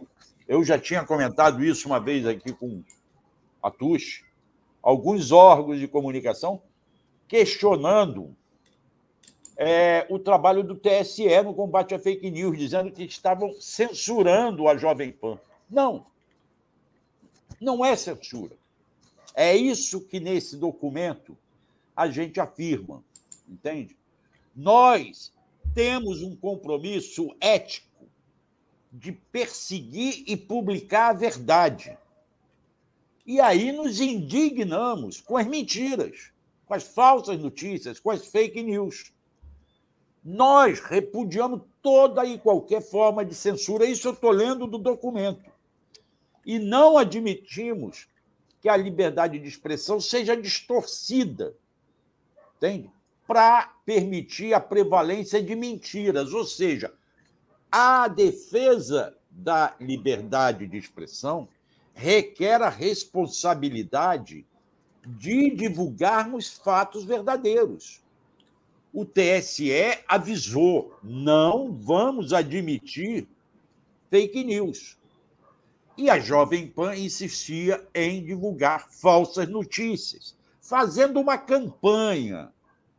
Aliás, a Jovem Pan é uma concessão de rádio, é uma concessão do governo.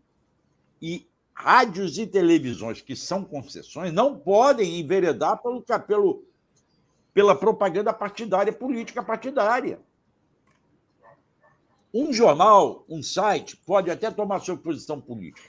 E admito até que, digamos que a TV Globo admita lá a sua posição política, mas não pode ser parcial. E isso é o posicionamento desses jornalistas. E, ao mesmo tempo, nós mostramos que o Bolsonaro tem uma trajetória associada à violência, que ele e os filhos dele são ligados a milicianos, que esse clã se beneficiou das rachadinhas e, com isso, comprou cento e poucos imóveis, metade pago em dinheiro vivo, que ele defende a ditadura e a, e a tortura, os assassinatos de opositores, ofende negros, indígenas, nordestinos, LGBTQIA, e acha natural sentir que pinta clima com criança de 14 anos. Por esses motivos todos, nós, jornalistas, aí, aí o documento foi lançado ontem, o, o Davi, com 712 assinaturas. Uhum. Foi levado para o change.org. Aqui no change.org já tem mais de duas, mais 2.840 assinaturas. Eu não sei se quem está assinando o change.org são só jornalistas. Os 712 inicialmente eram jornalistas e comunicadores. Perfeito. Tá? De várias matizes, de vários estados. É, eu passei sábado e domingo recolhendo nome, assinaturas que queriam aderir a esse manifesto. Faltou, faltaram vários Sou nomes. testemunha disso. Pois é, eu sei que você é testemunha disso. Cinco horas da manhã, o Waller estava mandando o zap. Pois é, esse Para recolher a assinatura. Esse foi um trabalho dos jornalistas para se posicionarem defendendo que o combate à fake news não é censura. Nosso compromisso é com a verdade. Aí, quando é para divulgar a verdade, independentemente de doer a quem doa, aí nós defendemos que não pode ter censura. Exatamente. Agora, para repassar mentiras, não tem como. Entende? Não tem como. Essa Olha, foi a deixa eu- primeira manifestação grande dos jornalistas.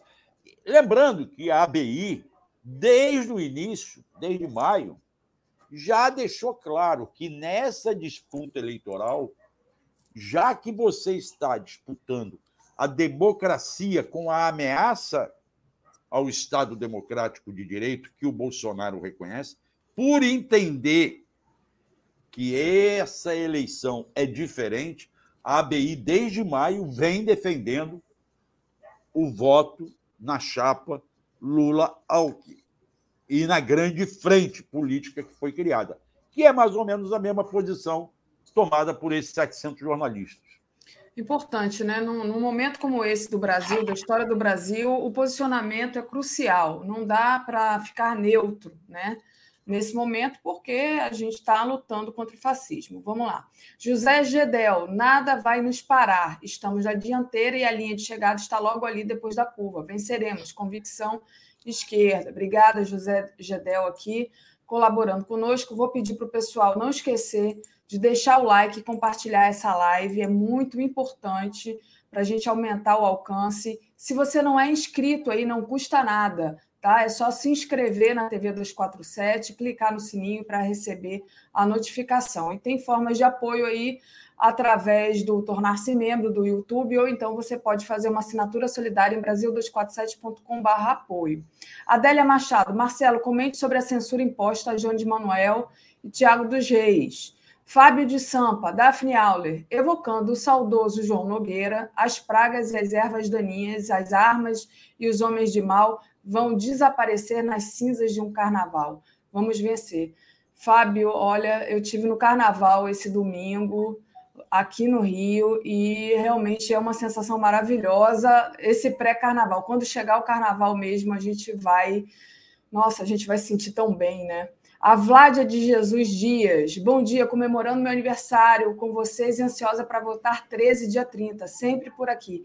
Então, Vládia, meus parabéns, um beijo enorme. Acho que a Vládia é irmã de uma, de uma amiga minha que estudou comigo. Se for a, a irmã da Vanessa, então melhor ainda. Beijão para você, feliz aniversário, tudo de bom. E segunda-feira a gente vai comemorar, gente, também, além do aniversário da Vládia de hoje, né? Tamara S, Paulo e Alex, ah, sempre uma rusguinha, falando aqui da, da, da, do caso anterior. E a Célia Gomes mandou uma contribuição aqui só no apoio. Auler, vou pedir para você falar também de um posicionamento da ABI. Deixa eu com, compartilhar aqui a tela e colocar aqui para a gente comentar. Que é esse daqui. Olha, a ABI encaminha ao relator especial sobre independência de juízes e advogados da ONU um informe sobre a situação de grave violação da independência do poder judiciário. Então, foi ao excelentíssimo senhor Diego Garcia Sayan, né, que é esse relator especial. Conta para gente do que se a trata. ABI, alguns, tempos, alguns meses atrás, recebeu, fez uma live com esse relator, chamando a atenção da questão das ameaças ao judiciário que vinham, claro, da turma do Bolsonaro. Houve toda uma conversa, outras entidades também conversaram com esse relator da ONU, tá? É, e agora, a ABI ontem encaminhou a ele informações sobre essas ameaças ao judiciário vindas do Roberto Jefferson nos ataques misóginos, agressivos, irrespeitosos à ministra Carmen Lúcia, que, por sinal, o Bolsonaro não repudiou, só foi repudiar depois do episódio das armas, depois da, da reação do, do Roberto Jefferson à prisão dele. Aí é que ele lembrou de repudiar o ataque à ministra.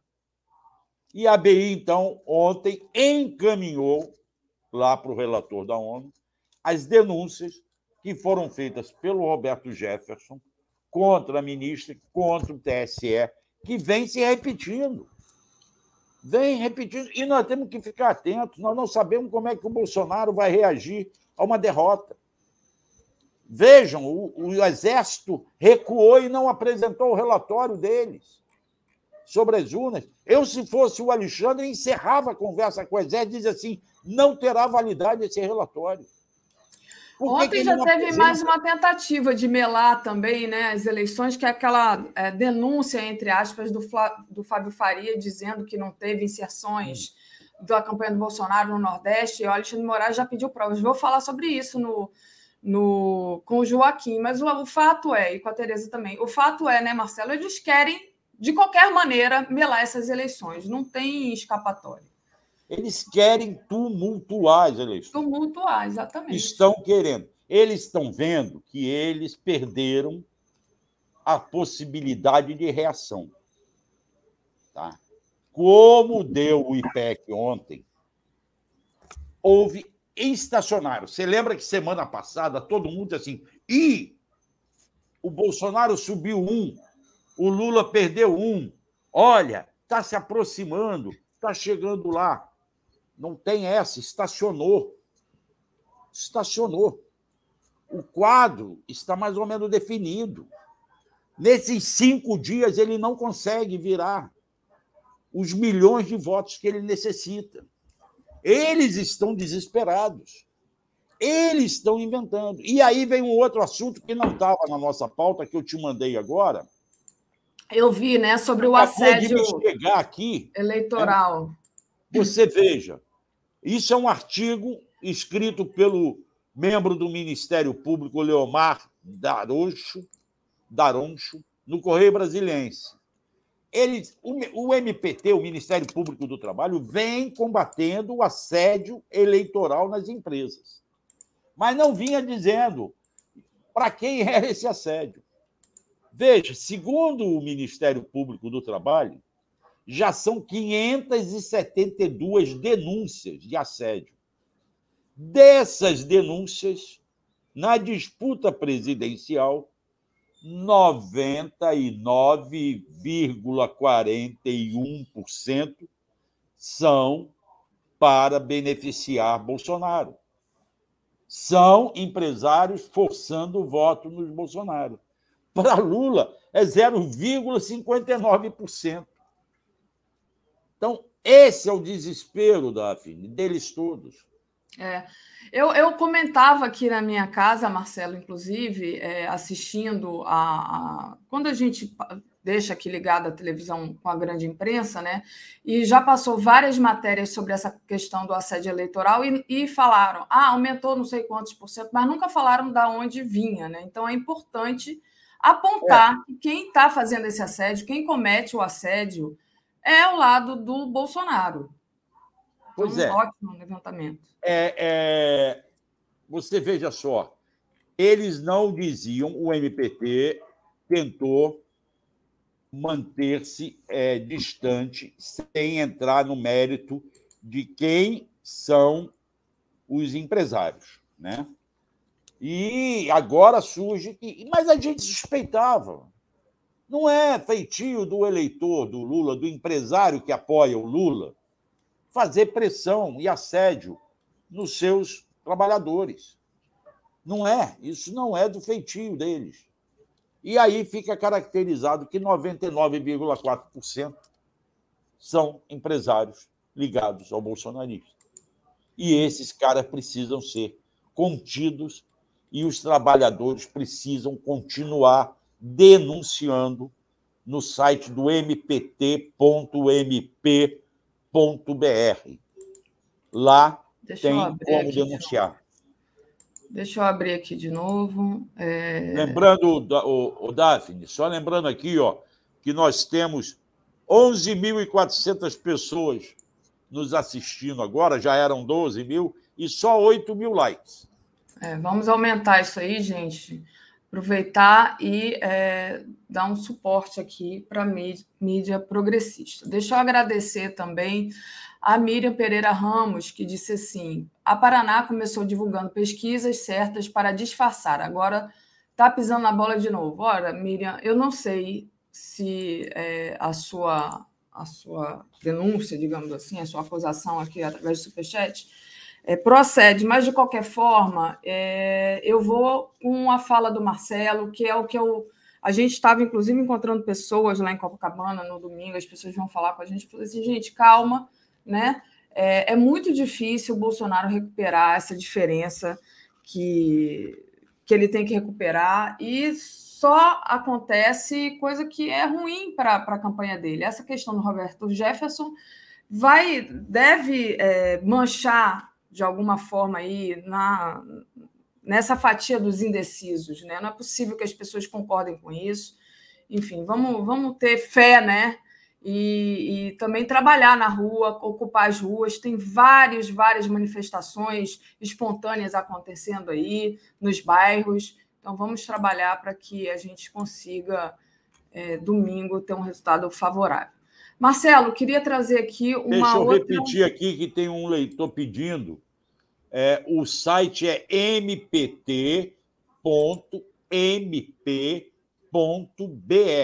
MPT de Ministério Público do Trabalho, ponto. De Ministério Público, ponto, BR. Esse eu é o site ali onde é possível fazer denúncias Pronto. de assédio eleitoral no trabalho.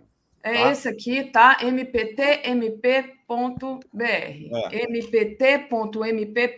Facinho, digita lá que você vai cair logo aqui, tá bom? É, Marcelo, deixa eu trazer um outro assunto para você comentar, que foi um outro apoio que está aqui na nossa, na nossa home do 247, tá? É, os bispos católicos de todo o país lançam carta contra a reeleição de Bolsonaro. É, entre aspas, ele despreza os pobres, né? Então, sem citar o, é, o nome do Bolsonaro diretamente, o coletivo de bispos do Diálogo pelo Reino diz que Bolsonaro e seus apoiadores abusaram do nome de Deus para legitimar seus atos. Então, está aí os católicos se manifestando. Isso, o movimento é o seguinte, Daphne. Na semana passada, no dia 17, eu acho que foi terça ou quarta-feira, dia 17, foi segunda-feira da semana passada, o Lula recebeu um grupo de religiosos e religiosas católicos. Nós até trouxemos no Boa Noite o padre Rodrigo Schuller de Souza lá da Diocese de Osório, que nos falou: esses padres pertencem a dois movimentos. Um movimento é padres é, antifascistas. O outro movimento é padres encaminhada, que seguem as normas e as diretrizes do Papa Francisco, que fala que a igreja precisa se abrir e caminhar com a sociedade.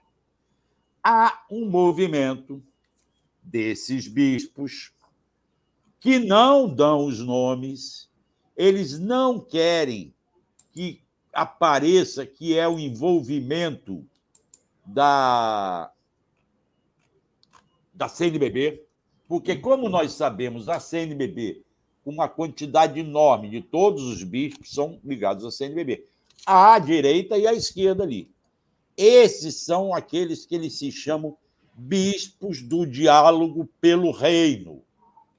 São cerca de 60 bispos da Igreja Católica que se posicionam de forma clara, mostrando que o segundo turno dessas eleições nos coloca diante, como eles dizem, de um dramático desafio.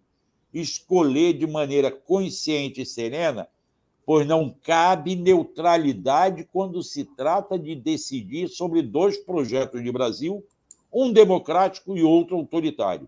Um comprometido com a defesa da vida a partir de empobrecidos, outro comprometido com a economia que mata, como diz o padre, o Papa Francisco, no documento A Alegria do Evangelho.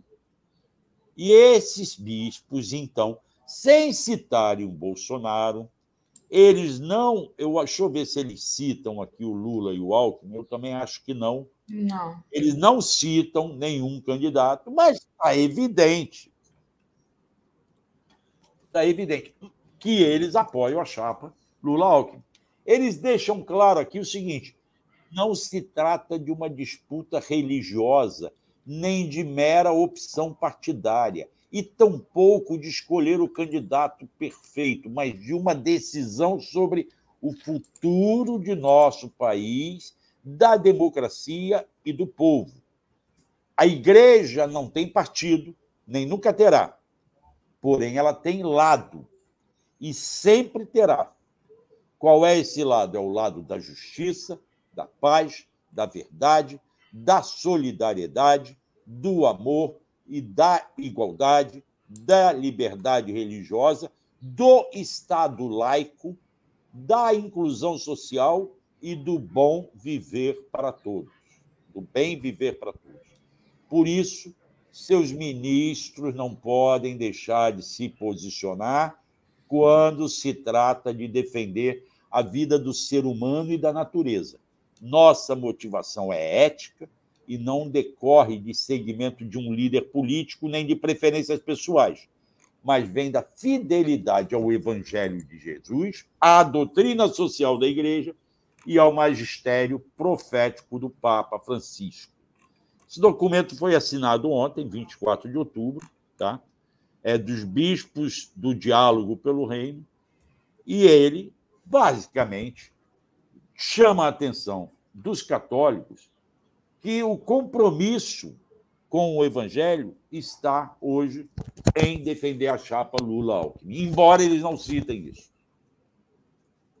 Muito bom, Marcelo. É, deixa eu aproveitar, então, e ler aqui na sua presença os nossos superchats dos nossos internautas aqui. Muita gente te elogiando. Vamos lá. Agradecer a Cláudia Virmon. Gosto do estilo do Marcelo, vai ao ponto e tudo que ele fala é importante e interessante. Ritinha Bifano. Moro na Tijuca, Rio, perto várias comunidades. Sexta-feira, minha faxineira falou que na escola da filha da neta dela, o professor estava induzindo os alunos a votarem no monstro. A aluna discutiu com ele e foi colocada para fora de sala. Gente, professor induzindo a votar no monstro é difícil esse professor. Pede para cara... nos mandar o nome da escola. Pede para nos mandar o nome da escola. Então, é, Marcelo, você tem o, contato, o e-mail do, do 247? Ou você quer dar o seu Não, e-mail? não tenho, mas pode botar no meu, mauler.uol.com.br. Mauler, M, tá, gente? M de Marcelo M e Auler. Mauler. Mauler.uol.com.br. São Paulo, a Regionalíssima. São Paulo, vira-vira, vai dar Haddad. Importante. Eu espero também. Faço votos que os paulistas votem decentemente entre Tarcísio, o invasor, e o Haddad, o professor, Eu acho que os paulistas têm que decidir pelo professor. Claro. É, a Reginalíssima, Auler, diante do escandaloso Bob Jeff, há alguma reação, categoria policiais? Regina, vou guardar sua pergunta para o Joaquim responder. O Joaquim já está aqui nos bastidores e a gente vai falar sobre Roberto Jefferson. Ana de Pellegrini, vocês já conversaram com Alberto Carlos Almeida, do Bastidor da Política? Sim, eu Regina... falei dele agora, falei dele das análises que ele faz de que as pesquisas estão estacionadas e vão. A última análise dele é é do Alberto Carlos de Almeida, tá? não é Marcelo Auler. 4 a 5% de vantagem para o Lula. Boa.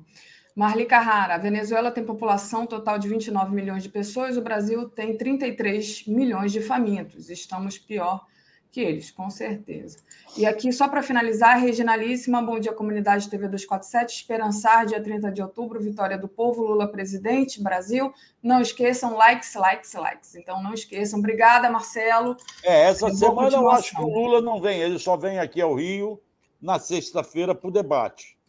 Não vai ter nova participação dele. Infelizmente, ele até pensava em fazer uma caminhada, se o debate fosse na quinta-feira, ele faria na sexta de manhã.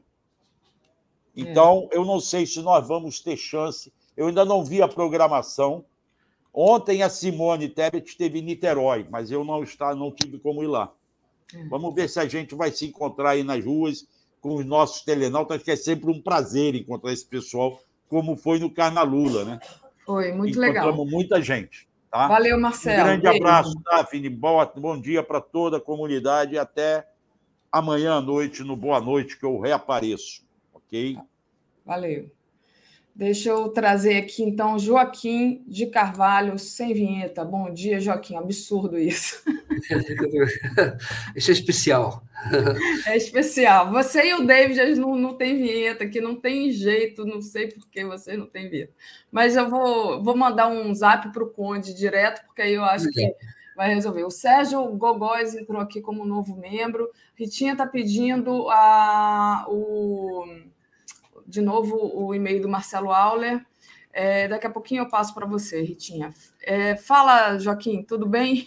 Tudo bom, Daphne. Bom dia para você, bom dia a toda a comunidade. Vocês estavam falando agora do Alberto Carlos Almeida para dizer, eu entrevistei ele ontem na terceira parte do Boa Noite. Ah, tá vendo? Então eu vou falar uma coisa para vocês. A entrevista está tá, tá repercutindo bastante e sensacional. Ele disse o seguinte: ele recomendou para o filho dele, em casa de apostas, comprar Lula. Eu falei para ele: eu posso comprar cerveja? Ele falou: eu recomendei ao meu filho, na casa de aposta, compra Lula, compra sem dó. Entendeu? Porque, todo, com base nas análises da pesquisa, é isso que o Marcelo Auler acabou de falar. Ele acha que dá uma vantagem de 4 a 5 pontos, ele acha que essa vantagem do IPEC é maior do que deve ocorrer, essa análise que ele faz com base em todas as pesquisas, mas que dá Lula é, porque já está consolidada. Ele disse: o sentimento do eleitor já está definido. Quem gosta do Bolsonaro, gosta do Bolsonaro. Quem odeia o Bolsonaro, odeia o Bolsonaro. Quem não gosta, quem gosta do Lula, gosta do Lula. Quem odeia o Lula, gosta, é, odeia o Lula. Já está decidido. A maior parte do povo já fez a escolha. É Lula o próximo presidente. Muito bom. Ó. Até em Nova York já é Lula. Ele disse mais. As pesquisas mostram, desculpe de interromper, Daphne, as pesquisas mostram que já está reconquistando a classe média. E eu pus um vídeo até no Twitter hoje, mostrando que um casal bolsominion foi num restaurante de classe média, classe média, média alta aqui de São Paulo, e foi lá com camisa da seleção e ficou discutindo com o cliente, achando que os tempos eram outros. Saíram debaixo de apupo, entendeu? Uma coisa completamente diferente do que eu imaginava. A gente que frequenta restaurante aqui, isso era inimaginável há alguns meses atrás. Então, virou, virou, pessoal. Pode ir confiante que virou. Opa, quando a gente está mexendo aqui, a gente não consegue abrir o microfone. Eu estava catando teu Twitter. tá aqui, ó, o Twitter do Joaquim, o vídeo. Não vou passar, não, tá, gente? Mas quem quiser olhar o vídeo, depois eu vou olhar. O Atuxa até falou desse caso aqui mais cedo. Ô, Joaquim, é, não, eu estava lendo, na verdade, o comentário da Miriam Marques, que é nossa companheira lá de Nova York, disse que Nova York é Lula, então muito bom. É, e a Regina disse: Miriam, em Fortaleza também é Lula. Então, Fortaleza a gente não tinha a menor dúvida, né, Regina? Mas Nova York é Lula. Vamos lá, Joaquim, vamos começar falando da Xuxa, né? Que coisa, a Xuxa. Eu, Muito, muito interessante essa questão da Xuxa. A gente nunca iria imaginar que a Xuxa fosse se posicionar, né? Chamou o Bolsonaro de pedófilo e fez apelo para quem ainda vota no monstro, com que cara vocês vão olhar para suas filhas. Ela deu ali, foi bem no estômago do Bolsonaro, né? Porque a Xuxa tem, tem uma coisa, né? É, é, assim, eu acho que crianças da idade do meu, dos meus filhos, que já são jovens adultos, ainda lembram da Xuxa, mas um, um, eleitorado talvez de 16, 17 anos já não tenha tanta. Não sei, o que, que você acha? A Xuxa tem essa, esse poder todo aí de mudar voto, Joaquim? Como é que você vê isso? De mudar voto eu não sei, mas a imagem da Xuxa, vou falar é, com base em estudo que eu já vi. Mesmo a Xuxa com baixa audiência, quando ela tinha na Record, ela era uma excelente vendedora ainda. É uma uhum. coisa dela. Então, ela, durante o tempo, ela foi quem mais era garota propaganda de maior sucesso. E não era à toa, ninguém fazia isso que. Ah, eu quero a Xuxa porque quero a Xuxa, porque ela vende. Porque as pessoas, quando ela fala, as pessoas prestam atenção.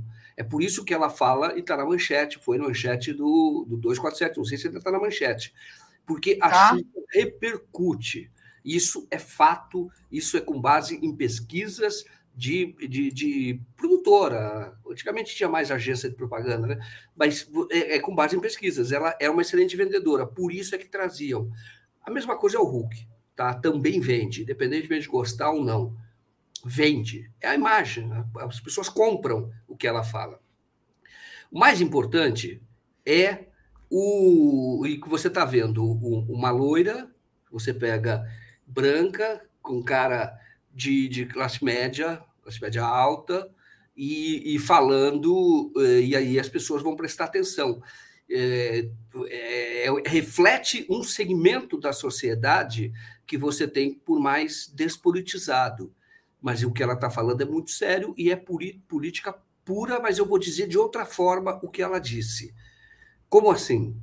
Eu vou dizer uma coisa para vocês, e eu acho que as pessoas é, as pessoas mais maduras vão se lembrar.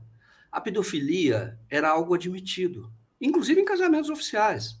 Entendeu? Era comum uma, uma mulher casar com 13 anos, 14 anos. Nós estamos falando que era ia casar com um homem de 45, 50 anos, Sim. às vezes até mais. Isso é da nossa cultura. E não estou dizendo que hoje mantém essa cultura, não. Isso foi mudando. À medida em que o Brasil foi se modernizando, foi se sofisticando, foi se urbanizando, isso foi se tornando inaceitável. Tá? Isso como é inaceitável. Então, as pessoas têm que viver. Por exemplo, trabalho infantil era admitido. Era, era uma coisa natural. E é claro que não é natural. E, isso é barbárie. Isso é roubar de um ser humano o direito que ela tem à infância, a viver a infância. Tem que ser protegida, claro. E isso é próprio de sociedades que vão ficando modernas, vão evoluindo. Entre outras coisas ruins que o bolsonarismo trouxe, e o Bolsonaro, eu falo bolsonarismo porque o bolsonarismo é maior que o Bolsonaro. Entre outras coisas, o Bolsonaro é expressão. Entre outras coisas, é essa volta ao passado. É essa volta a, a, por exemplo, rico pode roubar. A corrupção é admitida é admitida sim, desde que seja pela classe dominante. Ela é isso. corrupta, foi sempre. E isso é que está voltando, isso que volta com o Bolsonaro, e é isso que o Brasil vai decidir agora. Se quer que o Brasil volte ao passado, e não estou falando de voltar 10, 20 anos, é voltar 200 anos. Entendeu? Volte ao passado. Então, essa coisa do velho que fica assediando mulher, achando que isso é normal. Ó, pintou um clima, ela deu bola para mim, menina de 14 anos. Entendeu? Pintou Meu um clima. Deus. Isso era normal, mas isso reflete a visão de quem? Do opressor, do dono do pedaço. Porque ele acha que ele é o dono do pedaço, ele acha que as meninas de 14 anos se interessam por ele. Entendeu? Isso era comum no Brasil. E é isso que o Bolsonaro traz de volta. É isso que o bolsonarismo traz de volta. A questão de empregada doméstica não tem que ter direito. Olha, essa coisa da menina já é mocinha. Não, ela já é mocinha, então ela já é sexualizada para satisfazer os prazeres dos mais velhos, que são os da classe dominante, são os que dominam o pedaço e no seu pedaço. Não estou falando nem, nem em termos de, de, de, de marxismo, estou dizendo isso, mas é para o seu próprio pedaço. O cara mais velho, entendeu? O cara que assedia a nora, o cara que, que, que, que assedia também filha, às vezes, enteadas. Isso é barbárie, isso é selvagem, isso é uma volta ao passado, que é o que o bolsonarismo traz. Então, quando a Xuxa fala, ela está falando politicamente, dizendo: é isso que nós não podemos aceitar é isso que você quer de volta? É essa? É aquela família com aparência da família. É a família do Bolsonaro. Que, olha, tem uma aparência, eu sou defensor da família, não façam isso, o quê, etc. Só que ele é podre por dentro. Ou no seu ambiente interno, privado, é podre. O Bolsonaro deixou escapar aquilo que ele é, aquilo que ele pensa, aquilo que ele age. Ele e os iguais a ele.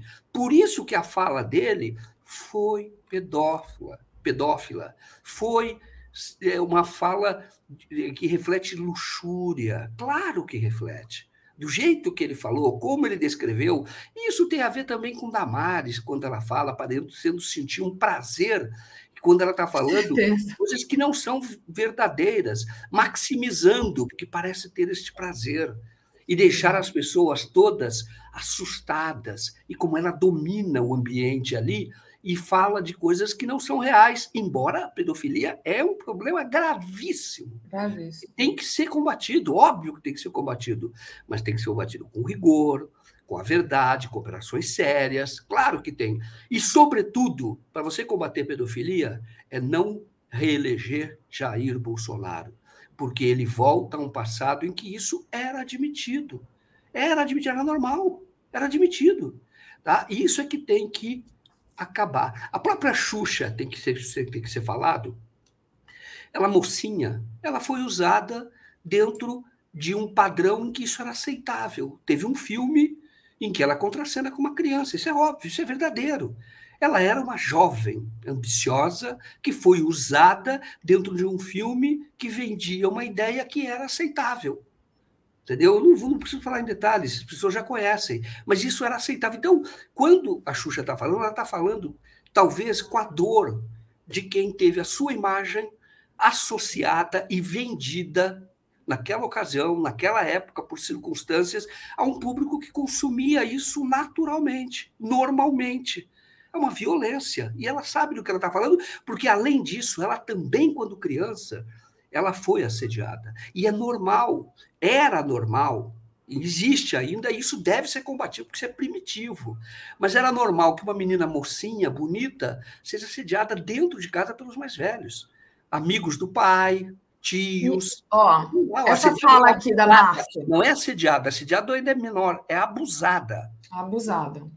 Olha, a Márcia Cachá diz: Eu sofri assédio aos 14 anos dos parentes do meu pai, mas tinha consideração na vida. Mas ela fala que a Márcia, e quando é, a Xuxa gravou aquele vídeo antes, esse, esse a gente está falando do artigo, tá? Mas esse final de semana apareceu um vídeo da Xuxa, acho que no Twitter. Várias amigas minhas, Joaquim, várias amigas minhas compartilharam esse vídeo falando: eu sofri abuso também dentro da minha casa. Né? Então, assim, ela meio que é, coloca a luz na dor de muitas mulheres né? Então, eu, é, então, afeta, atravessa essas mulheres. Né? Sim. E, é, relacionando esse abuso que essas mulheres sofreram com aquela fala pedófila do Bolsonaro. É muito importante esse posicionamento da Xuxa, até porque a gente está nessa eleição, que é a eleição dos afetos. Né? Você não está as pessoas que votam no Bolsonaro hoje em dia, elas não votam porque elas estão raciocinando. Tem uma parcela muito pouca que vai ganhar com um, um, uma possível reeleição do, do Bolsonaro eh, dentro da, da, do conjunto que é a população brasileira. Os outros apoiadores dele votam por cegueira, porque estão ali atravessados né, nessa loucura que é o Bolsonaro. Então, é importante, eu acho que é muito claro. importante essa claro. sua fala e a, e a Xuxa ter se posicionado com todas as letras, porque isso realmente vai, vai bater ali nessas mulheres, sabe? O, o Davi, é importante que o Xuxa denuncie isso, porque muitas vezes eu vejo pessoas que não querem comentar esse assunto, porque é tabu. E não adianta Exato. tentar esconder com a coisa, não, que é fascismo e tal. Isso é vida. E é claro que o fascismo se aproveita disso, é óbvio. É óbvio, isso é vida, isso é realidade, isso é abuso, isso é opressão, isso tem que ser combatido. E começa derrotando o Bolsonaro, que representa tudo isso, porque você vai tendo volta ao passado. Entendeu? E é isso que eles querem. E é isso que o fascismo quer. Muitas vezes são símbolos do passado, porque remete tudo aquilo do passado em que se podia é, é, of, é, ofender, ter, ser racista impunemente. Não, mas é uma brincadeira. Olha, eu gosto dele, é meu amigo até, etc. Você podia ter na nossa formação histórica o menininho o, o, negro escravizado ele era colocado dentro de casa muitas vezes. E qual era a brincadeira dele? Ele era o cavalinho do menininho rico. E isso está descrito. Tá? Tem quadros que falam sobre isso. Ele era o menino que montava, era para ser humilhado, esse era o papel dele. Então, meu amigo, tem que mudar comportamento também, mas é claro que é uma ação política. Quando você rejeita isso na urna, fala, este representa o que não presta. É esse que eu não quero. É esse que não pode continuar. É esse que não pode ser primeiro mandatário. Então eu estou rejeitando. A Xuxa está falando isso, porque eu estou dando uma interpretação política. Entendeu? Mas isso é perversidade humana. Entendeu? Se é claro que o Estado tem a obrigação de controlar. É, é, é óbvio que o Estado tem a obrigação de impor limite. Tem, porque é para isso que existe. E muitas vezes a família falha. E eu vou dizer outra coisa: essa questão de abuso, por conta dessa aparência da família tradicional, vamos manter a aparência da família tradicional, etc., a mãe muitas vezes é cúmplice, porque ela sabe e não denuncia, porque ela não quer destruir teoricamente. A família está destruída, ela não entendeu isso. Só que ela não quer, quer manter a aparência. Ela, ela não, não, quer, ver, né? Não, não, consegue ver isso. Eu, Muitas não, vezes é cúmplice, entendeu? Faz vista grossa, finge que não está existindo, vive na falsidade. Deixa eu agradecer aqui aos superchats, Joaquim. A gente já traz aqui um outro assunto que, que vai falar sobre o desespero e a, o mau caratismo do bolsonarismo, digamos assim. A Silvia Maria Correia de Godoy, pessoal que está fazendo rebuliço no WhatsApp, essa história de baixar salários, achatar aposentadorias, Está uma febre por aqui. Muito bom. Nilson de Barros Abreu. O que me, me impressiona é estarrecer é que, depois de tudo que o Bozó disse dos nordestinos, mulheres, negros, pobres, LGBTQIA, ainda tem muita gente desses grupos que votam nele. Os paulistas podem eleger um miliciano carioca. Zukov, não existe vitória de véspera, pé no chão. É, trabalhar até domingo, fazer por onde para ganhar. Reginalíssima, é, Miriam, Fortaleza Melula. Essa aqui eu já, já tinha lido. E o, o superchat do Mark, que diz: associações de servidores do Judiciário do MP também abriram voto em Lula. Exatamente, Mark. Olha, foi um documento assinado pela FENAJUDE, FENAJUF e FENAMP, né, essas entidades que representam os servidores do Judiciário e Ministério Público. É uma decisão inédita dos servidores do Judiciário. Muito importante isso também. Mas vamos lá, Joaquim, queria que você comentasse o desespero né, do, de quem está aliado do Bolsonaro, aquela declaração do Fábio Faria que diz que haver é, irregularidades, porque rádios do Nordeste não estão divulgando o, a propaganda obrigatória do, do Bolsonaro. Né? Aí é, o Moraes deu 24 horas para a campanha de Bolsonaro mostrar provas e documentos sérios sobre inserções supostamente não veiculadas, porque, na verdade, o que acontece é o seguinte: eles falam que tem é, esse problema, mas eles não apontam as provas, não, não, não se baseiam em provas, é só dizendo. Quando eu ouvi essa notícia ontem à noite, eu falei: olha aí a tentativa, mais uma tentativa de tumultuar, né? Mas demonstra também ali que eles não têm menor ética, né? Essa, essa tentativa é a demonstração, mais uma vez, que eles querem a, é, bagunçar até domingo. Isso. Eu vou até dar um, aqui um, um relato para vocês. É para tumultuar. Pode ficar atento. Ele está querendo tumultuar, querendo criar pretexto para dizer quando perdi a eleição, ó, oh, mas eu também tive menos, roubaram meu tempo de eleitoral e a justiça não fez nada, minha televisão, etc. Só para gerar discurso. Por que, que eu estou dizendo isso com certeza? Eu trabalhei em campanha eleitoral. Essa questão de monitoramento das inserções, você faz dia a dia. E você reclama imediatamente. Isso é contado. Porque isso é o mais importante numa eleição. E se você disser, ah, o, o, o PL não tem estrutura para fiscalizar nos estados do Nordeste, mentira. É, é, o que mais está recebendo doação, pelo que mostra. E fora o fundo partidário, então, claro que tem uma estrutura gigantesca. Então, por que? E você faz isso no dia, já reclama imediatamente é sanado. Porque isso é muito sério.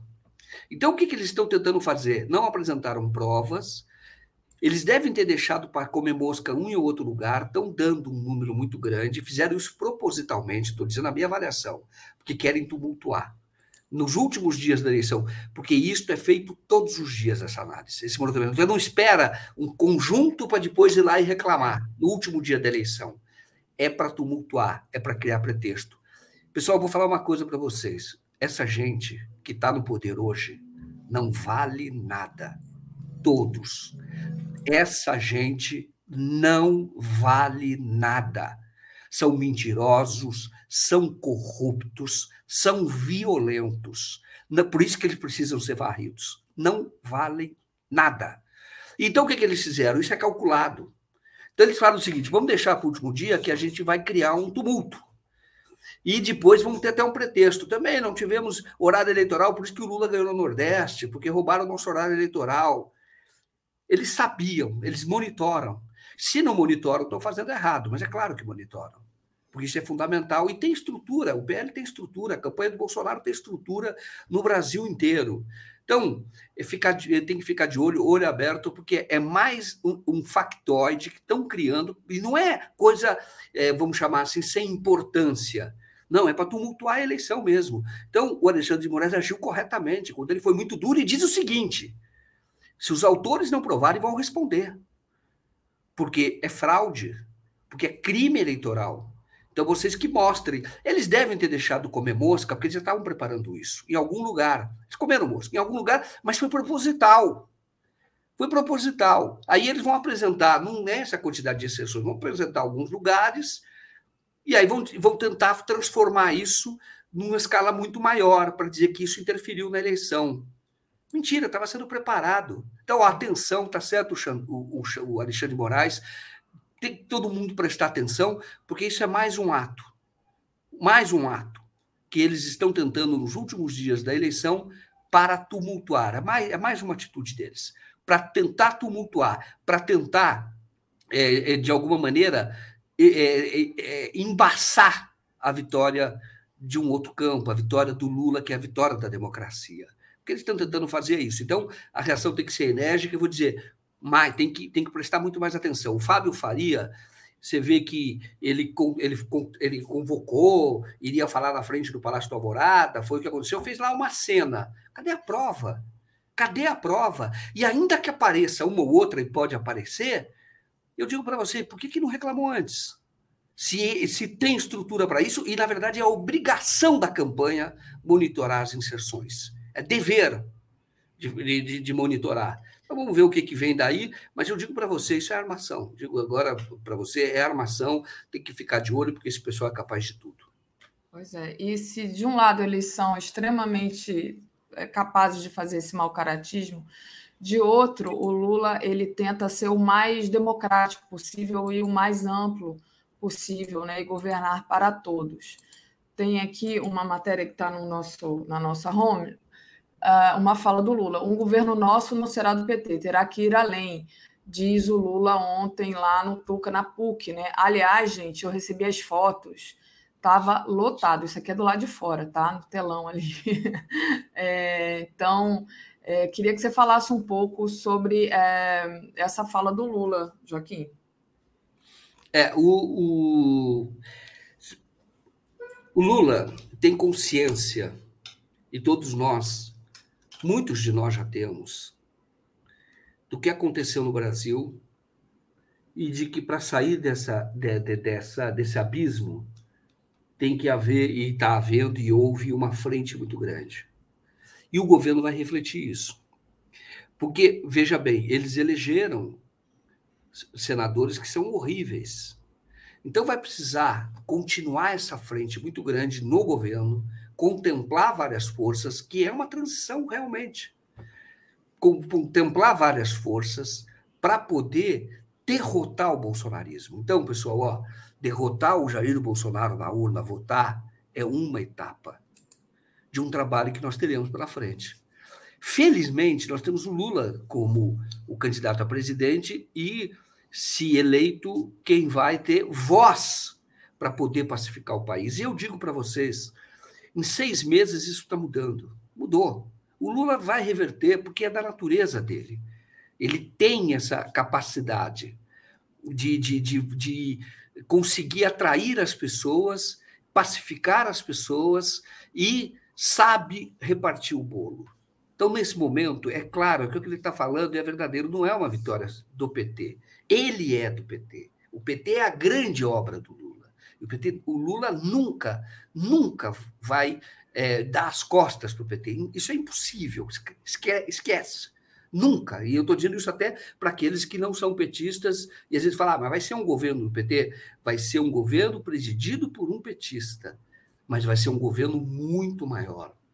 Mas isso é política. E isso é necessário. E é isso que garante os avanços. E é isso que vai ocorrer. E é isso que ele tem para a própria Gleisi. E a Gleisi sabe disso também. Está dizendo o seguinte: agora, o Lula tem habilidade para escolher aqueles que não vão também é, fazer disputa política dentro do governo. São pessoas que vão governar e governar para o Brasil. É isso que está na cabeça do, do, do, do, Lula. E é claro que ele, como petista, ele nunca vai trair os seus princípios. Isso esquece também, porque isso não vai ocorrer. Mas ele sabe como se dará o avanço e como precisa contemplar outras forças. E eu entendo que o Lula vai fazer ainda um ministério, isso que eu estou falando é pelo que eu conheço do governo que já foi, pela cobertura que eu já fiz do Lula. Uhum. É, da, da, ele vai procurar trazer pessoas muito competentes em cada área. E a, por, apoiados por políticos, mas extremamente competentes. E é isso que vai fazer com que o Brasil avance. E ele citou nesse discurso, e é verdade. Eu vou dizer uma coisa para você, dá para contar aqui. Quando eu estava na Globo, antes do Lula se eleger, o governo era Fernando Henrique Cardoso, e eu fazia muita economia na TV Globo. E eu fiz uma matéria, é, entrevistei o, o Furlan, que era vice-presidente da Fiesp. Sim. E aí, o Furlan era de uma lucidez. Ele sabia o momento do Brasil, lucidez enorme. E depois que eu entrevistei, não, não tinha ganhado a eleição, disputar com Serra, não estava nem em campanha eleitoral. E quando, eh, eh, quando é, terminou, eu conversei com as pessoas da própria redação, dizendo: esse cara vai longe, esse cara é um cara importante, esse cara é um cara muito qualificado. Ele entende o que está acontecendo. E, de fato, depois eu vi que o Lula o chamou e, e ele foi um bom ministro da Indústria e Comércio naquela ocasião. Ajudou muito o governo Lula. E outros também que integraram aquele governo, entendeu? todas as áreas. E olha que o Lula hoje vai fazer, ele é tá mais experiente, ele vai fazer melhor. A capacidade de indicação e outra coisa, ele já, caso ganhe as eleições, tudo indica que vai ganhar, ele já vai com um apoio muito grande. Essas pessoas também serão corresponsáveis, porque sabem que o inimigo é o bolsonarismo e é preciso ter um governo eficiente para derrotar este inimigo, que é o bolsonarismo, que vai continuar vivo depois das eleições, mas vai perdendo força à medida em que o governo dá certo e mostra resultados. Perfeito. É isso, né?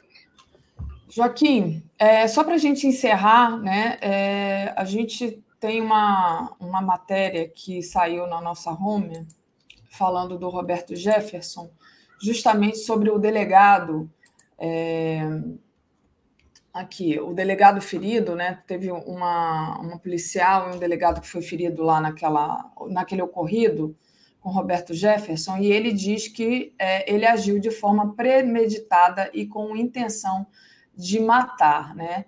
Então, fica claro ali é, o tamanho da violência. Né? Depois também tem aquela discussão daquele negociador que estava rindo, depois ele soltou uma, uma declaração dizendo que aquilo ali era uma estratégia. Né? É, queria que você é, encerrasse com a sua participação de hoje falando um pouco sobre essa violência e sobre o Roberto Jefferson o Roberto Jefferson tentou matar os policiais porque está dentro dele, ele é um dos pilares desse bolsonarismo e acha que pode tudo. O que aconteceu? O governo tentou interferir, mas viu que não dava, porque seria muita ilegalidade, flagrante, não podia. Então, sim, ele tentou, ele tentou sim matar os policiais, mostrando o que os bolsonaristas não conhecem limites. O que o Roberto Jefferson fez está ligado ao que bolsonaristas estão fazendo, atirando contra janelas de pessoas que têm bandeiras com as quais eles não concordam. E eu já disse isso aqui, vou repetir: a polícia tem que prender essas pessoas. Dá para investigar, porque tem câmera em todo lugar. Dá para investigar. O Roberto Jefferson fez a luz do dia, mostrou, mas outros Robertos Jeffersons existem por aí e estão soltos. Então, o que eu estou dizendo para vocês, é, eu dizendo para a polícia, não, não, não, trate isso com algo de menor importância. O Roberto Jefferson só foi algo numa escala maior, mas eles acham que podem atirar contra a casa dos outros.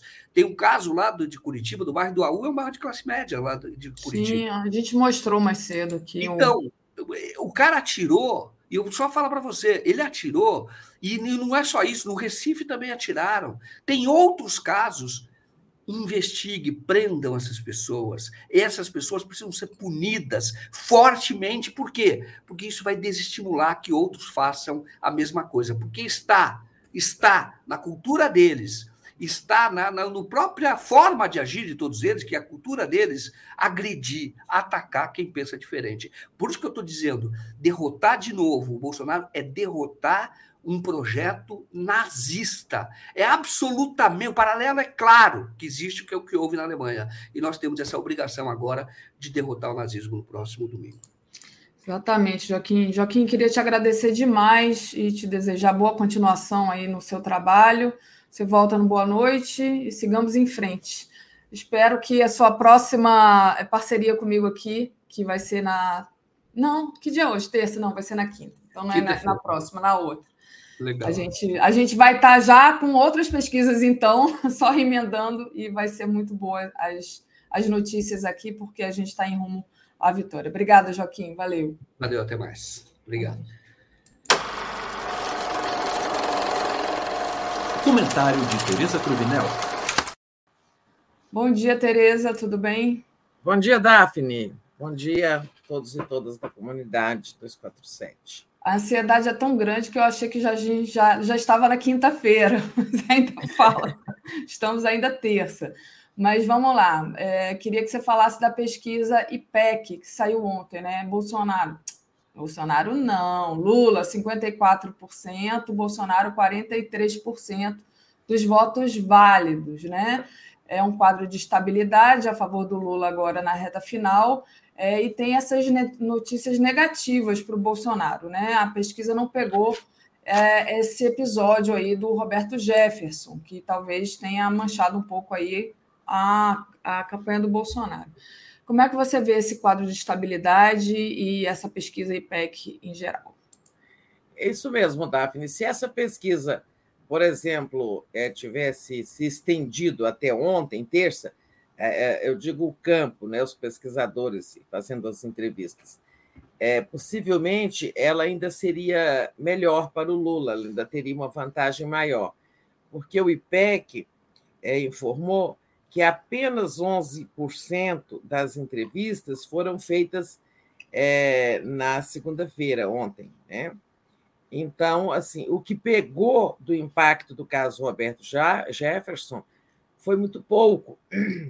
Então, as pesquisas que serão feitas ou que estão em campo é, a partir de ontem, hoje, é que vão pegar mais claramente esse impacto. Né? Portanto, claro que elas não vão ser é, uma continuidade do IPEC, as pesquisas têm diferenças metodológicas e tudo mais. Mas estou é, dizendo isso, que ela é muito boa para o Lula, mostra a resiliência dele e ainda sem captar. Agora, o caso Roberto Jefferson, mas ela captou, por exemplo, o intenso debate sobre a não correção do salário mínimo e das aposentadorias pelo, pelo, pela variação da inflação. Né? Isso já impactou. Então, assim, Lula, 54 dos votos válidos a 46, é uma diferença de oito pontos, a mesma apontada na segunda-feira passada pelo IPEC. Então, absoluta estabilidade. Nos votos totais, Lula 50, Bolsonaro 43, diferença de 7, e é, indecisos, indecisos 2, brancos e nulos 5. Né?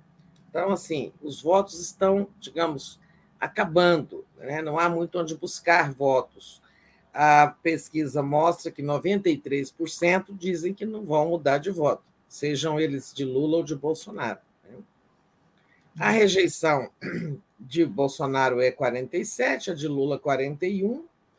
É, é, o número da rejeição varia de pesquisa para pesquisa, mas continua sendo a, sempre a rejeição do Bolsonaro é, maior é, do que a do Lula.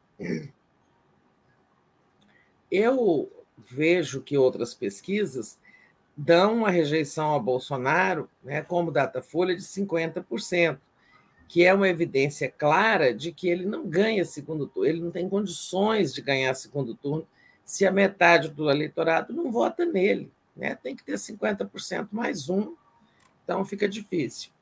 E olha só, na espontânea, aquela pesquisa onde não se apresenta cartela com nomes, só pergunta quem você vai votar, 48 a 42. É, também mostrando um saldo para Lula é, de seis pontos, nesse caso, né, bastante confortável. No mais, no interior da pesquisa, Lula bem entre as mulheres, 51 a 40, empatado com Bolsonaro entre os homens, 48 a 47. Faixas de renda, né? Até um salário mínimo, 63 a 30. Lula ganhou um, Bolsonaro perdeu um, mas é tudo dentro da margem de, de erro. De 1 a 2, 54 Lula e Bolsonaro 39, ele melhora nessa faixa aqui. É, Lula ganhou dois, Bolsonaro perdeu um. É, na faixa de 2 a 5, como a gente já falou muito dessa faixa, classe média baixa, que tem carro, está achando gasolina barata, achando que ela vai continuar assim, não vai, né? É, nessa faixa, o Bolsonaro tem 54, cresceu 1 e o Lula 40, ficou estável. Tem também, assim, a maioria dos evangélicos estão nessa faixa de renda, de 2 a 5. E depois, mais de cinco, nós sabemos, são as, são as camadas é, mais aquinhoadas da sociedade brasileira. O Bolsonaro lidera 59 a 34.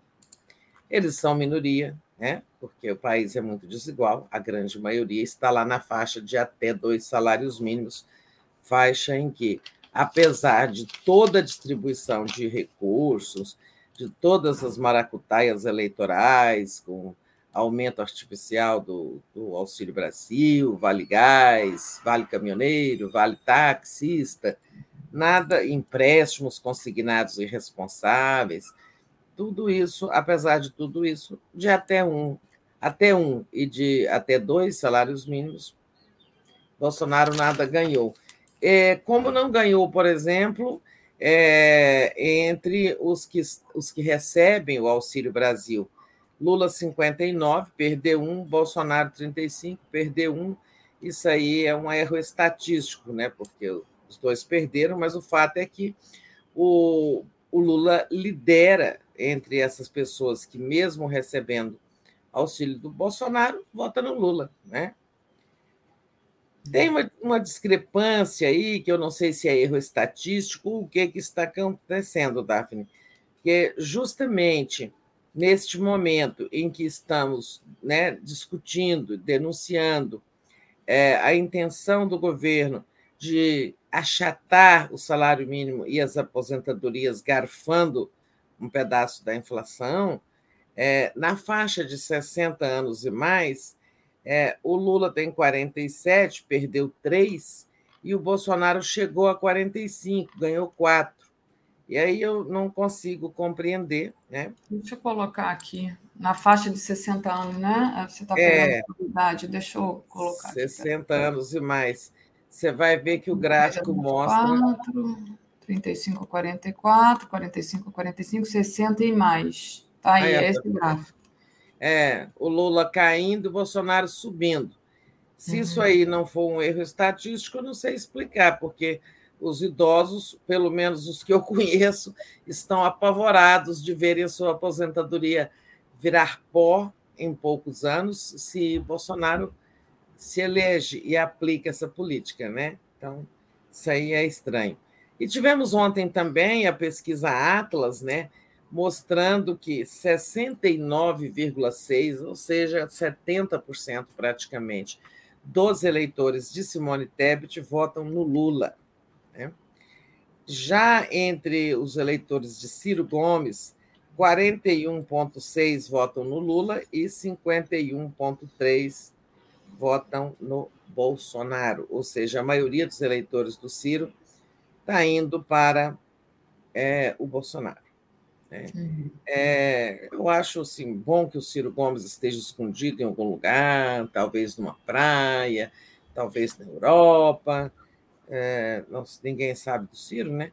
Mas O é pessoal bom. está né? dizendo que tem que registrar o sumiço dele na polícia, então o pessoal está preocupado sobre que ele foi parar. Tem vários memes na internet, Tereza. É, mas é bom, gente, deixa ele quieto lá, porque se ele estivesse no debate político, ele estaria tumultuando isso, né? Com alguma declaração, ele não, não consegue digerir bem a derrota, é, ele não consegue superar diferenças com o Lula, né? Então, acho que é bom, deixa ele quieto. Aqui, a Eliana Rocha, tenho 66 anos, sou aposentada depois de 35 anos de contribuição. Está tão ruim que tive que voltar a trabalhar para pagar os boletos. Eliana, querida, conheço a Eliana, é lá de Petrópolis. Então, tá aí um exemplo. Você, aposentado, cuidado, né? Porque É. se o Bolsonaro ficar, vai piorar muito mais. Então, É, vocês É. imaginam pessoas que trabalharam a vida toda é, com salários maiores, né, e a- mesmo aposentando pelo teto do salário do INSS, é, tem um, já tem um choque brutal de renda. Né? Você ganha 20 mil, aí de repente você se aposenta com 5, que é o máximo. Né? Hoje ele está 6, teve a correção de janeiro passado. Mas e se o Bolsonaro começa a garfar a inflação, né, a situação de pessoas é, como a Eliane, como eu, que também sou aposentada do INSS, né? É, e nem peguei o teto, é, peguei um pouco menos que o teto, então é complicado isso. Como é que o Bolsonaro pode estar crescendo entre pessoas que têm 60 anos e mais? Eu tendo a achar que é até um erro estatístico, mas é, isso não é o pior, gente. É, o pior é, são pessoas, e eu conheço muitas mulheres, né, que fizeram 60 anos é, em 2020. Né? Pela regra anterior, teriam se aposentado, né, porque já tinha idade, já tinha o tempo mínimo de contribuição. E, no entanto, essas pessoas estão sem poder se aposentar por conta de quem? Da reforma Paulo Guedes Bolsonaro, que aumentou a idade de aposentadoria das mulheres para 62 anos. Para quem tem um emprego estável, fala: ah, vou trabalhar mais dois anos, não me custa nada.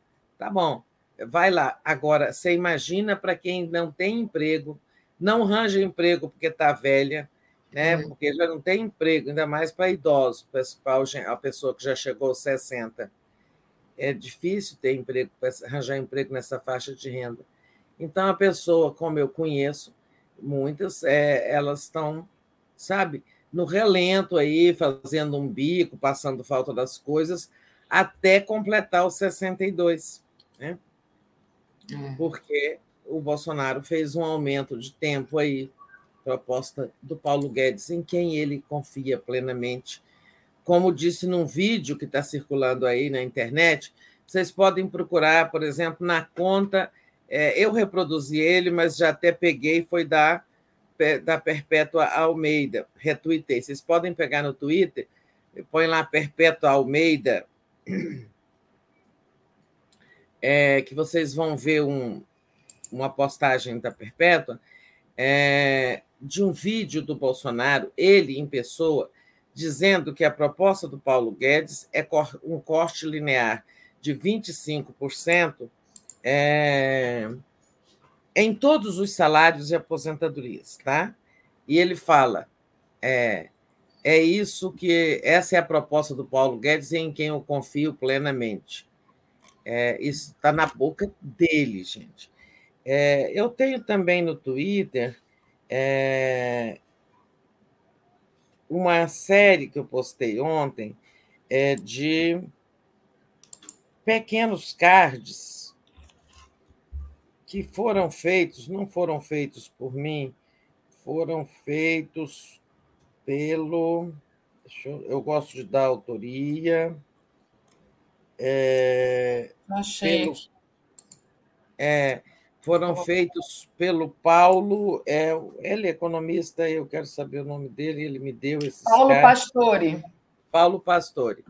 E, então, tem esses, esses aí, tem outros, mostrando essas coisas, né? Ó, por exemplo, que alguém que ganhava 2,527 em 2019, quando Bolsonaro entrou, hoje ganha 2,420. Ah, perda pequena. Mas se você olha lá, o que, que ele comprava? 5,9 cestas básicas, agora 3,6, e assim por diante. Né? Tem vários cards aí dessa. É, dando exemplos com pessoas reais, aí com o nome delas e tudo. Né? Então, assim, a corrosão do poder de compra no governo Bolsonaro é real, é clara. Mas é isso, da pesquisa. Só para concluir, ah, sim, para concluir o IPEC, Nordeste, sem surpresa, 67 a 26 para o Lula. Norte Centro-Oeste, 48 para o Bolsonaro, 46 para o Lula. Bolsonaro perdeu 4 e o Lula cresceu 4. É, esse Centro-Oeste aí, por exemplo, inclui, né, é, Brasil, inclui o Distrito Federal, onde eu, eu tenho convicção, isso a olho nu, sem pesquisa, né, que o Lula cresceu no Distrito Federal em relação ao primeiro turno. É, aí tem também Goiás, né, é, tem também é, o Mato Grosso do Sul. Então, é, nessa região, ó, agora é empate técnico, 44 a 49. Lula cresceu, Bolsonaro caiu. No Sul, é, o Bolsonaro é que lidera, conforme a gente já sabemos, já sabia, é, Bolsonaro. Tem hora que eu não entendo a minha letra, né? 53 e Lula 38. Bolsonaro cresceu um, Lula perdeu um, empate técnico, é, dentro da margem de erro, quero dizer. Então, nas regiões, assim, poucas novidades. O que importa mais é o Sudeste, onde o Lula é, cresceu. Não, o Lula ficou estável com 44 e o Bolsonaro é, cresceu 3, chegando a 49. Né? Mas essa, essa é aquela diferença. É, por isso mesmo que o Lula está concentrado em São Paulo, é, para tentar para impedir que o Bolsonaro vá aumentando sua diferença, especialmente sua vantagem, especialmente em São Paulo, né, e todo o esforço que está sendo feito em Minas e no Rio. Né? Ontem mesmo a Tebet fez um ato né, grande lá com o Rodrigo Garcia, depois a gente fala disso. Mas de pesquisa era isso, então, Daphne, podemos Perfeito, avançar. Tereza. Deixa eu só agradecer, então, o pessoal aqui que está nos acompanhando, pedindo para o pessoal deixar o like e compartilhar essa live. É, assine a TV 247, é importantíssimo, não custa nada tá? E você também pode se tornar membro aí do YouTube. A Andréa Alice diz: esses empréstimos consignados são uma forma de dar esmola e cobrar a conta de quem recebe, uma estratégia criminosa. Carlos Alberto Veloso Lopes, o, dele, o delegado Marcelo falou também que quando chegaram ao local, o Bob já os esperava. É, deu no Fórum Café. a Jussara Craes Meyer. Bom dia a todos e todas. A Sheila Santos. Nordeste vota no Lula porque não foi esquecido o quanto ele nos ajudou. Já o governo do Bozo quer atacar a mão nos salários. Abraço daqui do Ceará. Então, um abraço para a Sheila, lá do Ceará. É, e aí, Tereza, queria já entrar nessa questão do Roberto Jefferson, né? É, o, o, Bolsonaro continua tentando se desvincular do Roberto Jefferson, né? Mas ontem é, teve imagens que foram é, já vinculadas do arsenal de armas do Roberto, do Roberto Jefferson, que ele mesmo disse, né, que deu mais de 50 tiros. Quer dizer, uma pessoa que estava presa em prisão domiciliar, tinha aquela quantidade de munição e de armas dentro de casa, é um negócio assim impressionante. Até coloquei aqui na tela mais cedo o, a nossa matéria e que o delegado disse que ele agiu de forma premeditada, com intenção de matar, né? Foi o que disse o delegado que foi ferido, e também a outra matéria dizendo que ele já está em Bangu, né? Em Bangu 8, eu acho. É, deixa eu ver aqui, em Bangu 8, exatamente. Então, mas o Bolsonaro está ali, né? Tentando se desvincular dessa figura Roberto Jefferson, que deu um tiro no pé da campanha do Bolsonaro, né, Tereza? Pois é, ontem as coisas ficaram bastante claras, foram ficando, né? Porque no domingo isso já foi na parte no fim do dia, né? É, ontem a cobertura desse episódio se intensificou, pudemos ver fotos do arsenal de armas do Bolsonaro, né? Oh, desculpa, do Roberto Jefferson, é, e as pessoas fazem a ligação, né? Bolsonaro diz que o povo armado jamais será escravizado. É para isso? É para resistir à justiça? É para abrir fogo contra a polícia? É para andar fora da lei? É para isso que ele quer o povo armado? Né? É, essa, essa ficha cai né, para as pessoas. E ontem também, mas o mais importante é que ontem ficou bastante claro, aí essa declaração mesmo que você leu, é, do delegado ferido, que ele premeditou esse episódio, né? E que havia uma intenção de criar um, um, é, um fato grave, é, de fazer correr algum sangue, né? E criar uma comoção, uma comoção à la facada, né? É, que impactasse muito a eleição a favor do Bolsonaro. Né?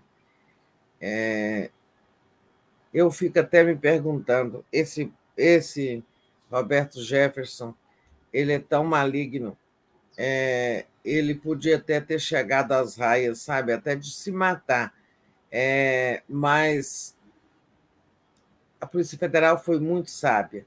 Nós vimos, inclusive, aquele delegado que nós publicamos matérias críticas, todos nós, não só o 247, que ele conversa rindo ali com o Bolsonaro com o Roberto Jefferson, eles são tão iguais que eu troco os nomes, né, gente? É a Charles da Aroeira. Vai é, tirando as máscaras. É. E aí o ele mesmo explica: olha, eu estava ali representando um papel, a gente tinha que fazer.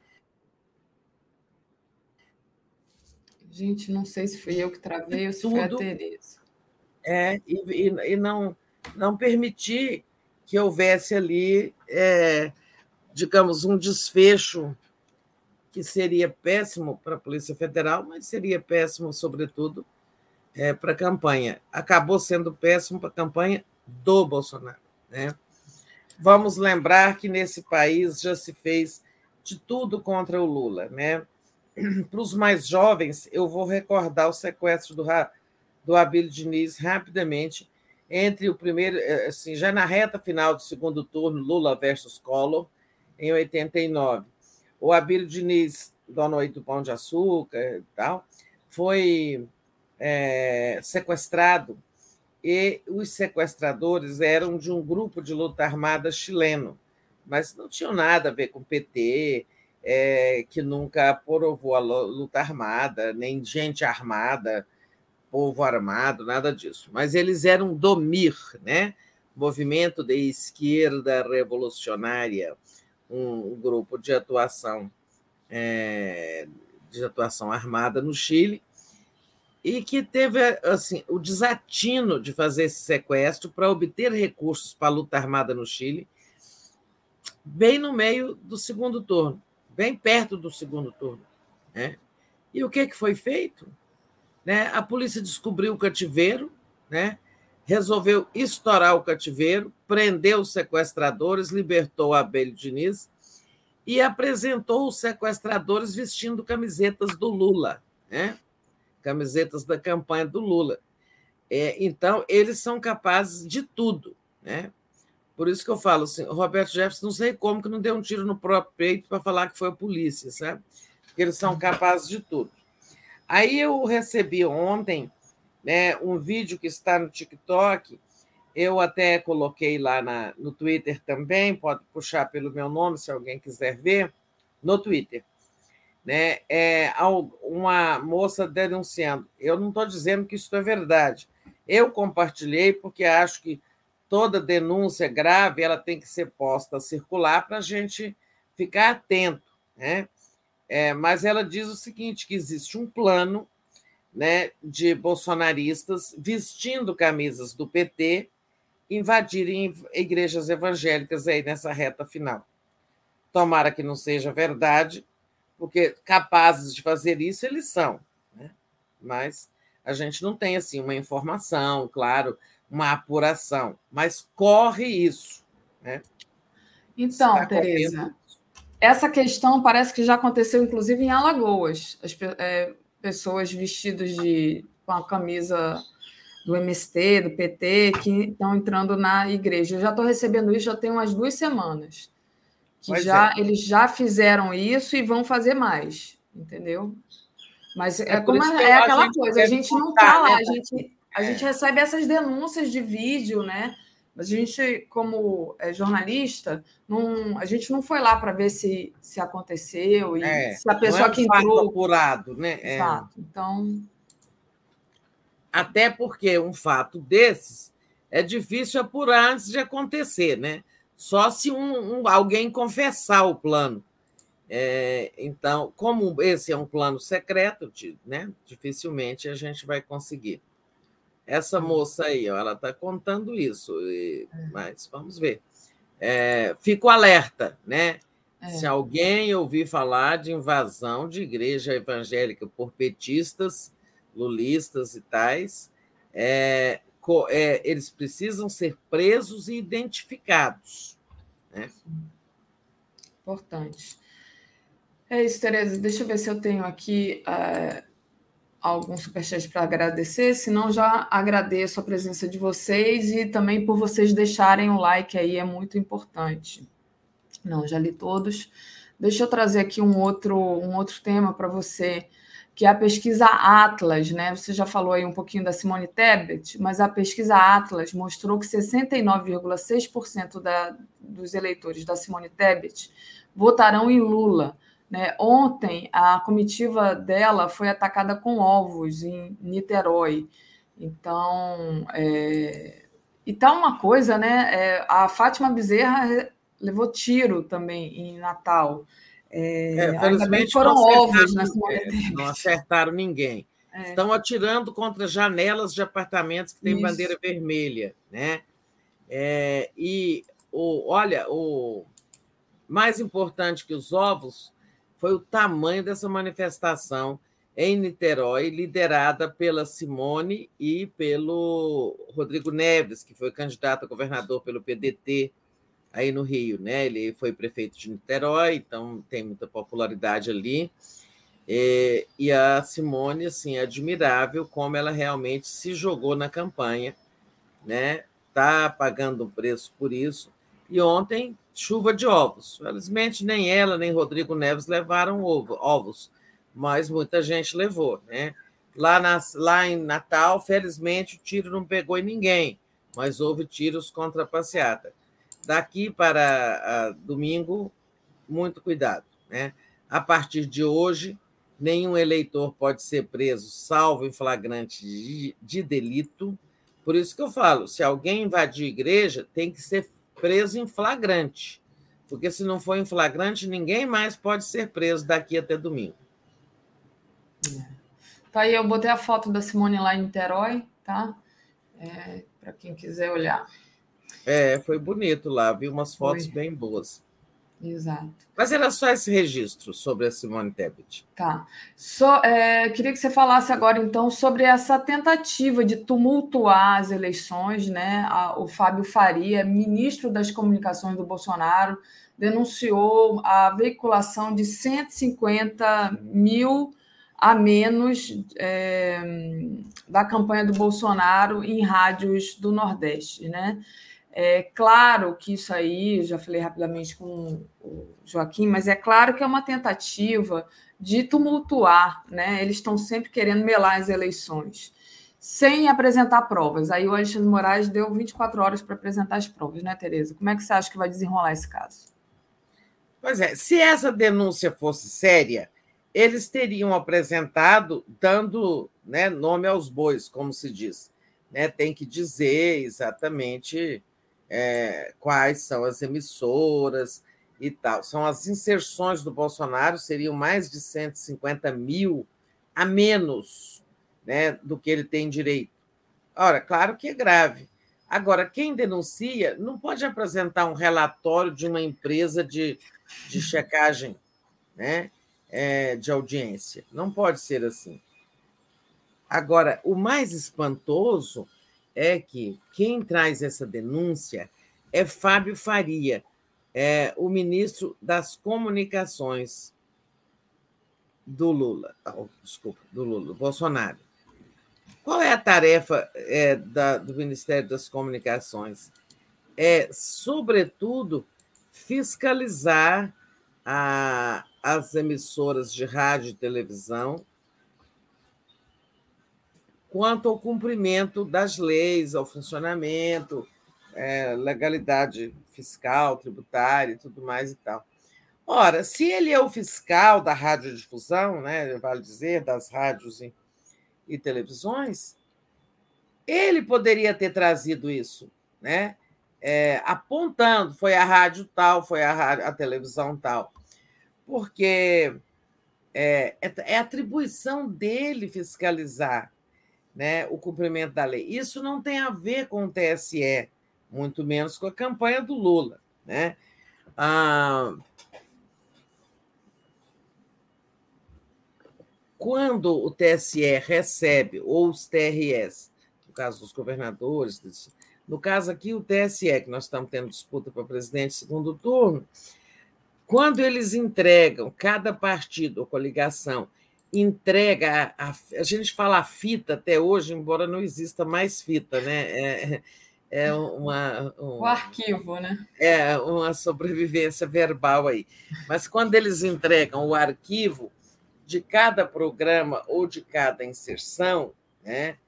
É, o TSE é, coloca disponível para é, que as emissoras de rádio e televisão busquem e veiculem conforme a lei. Né?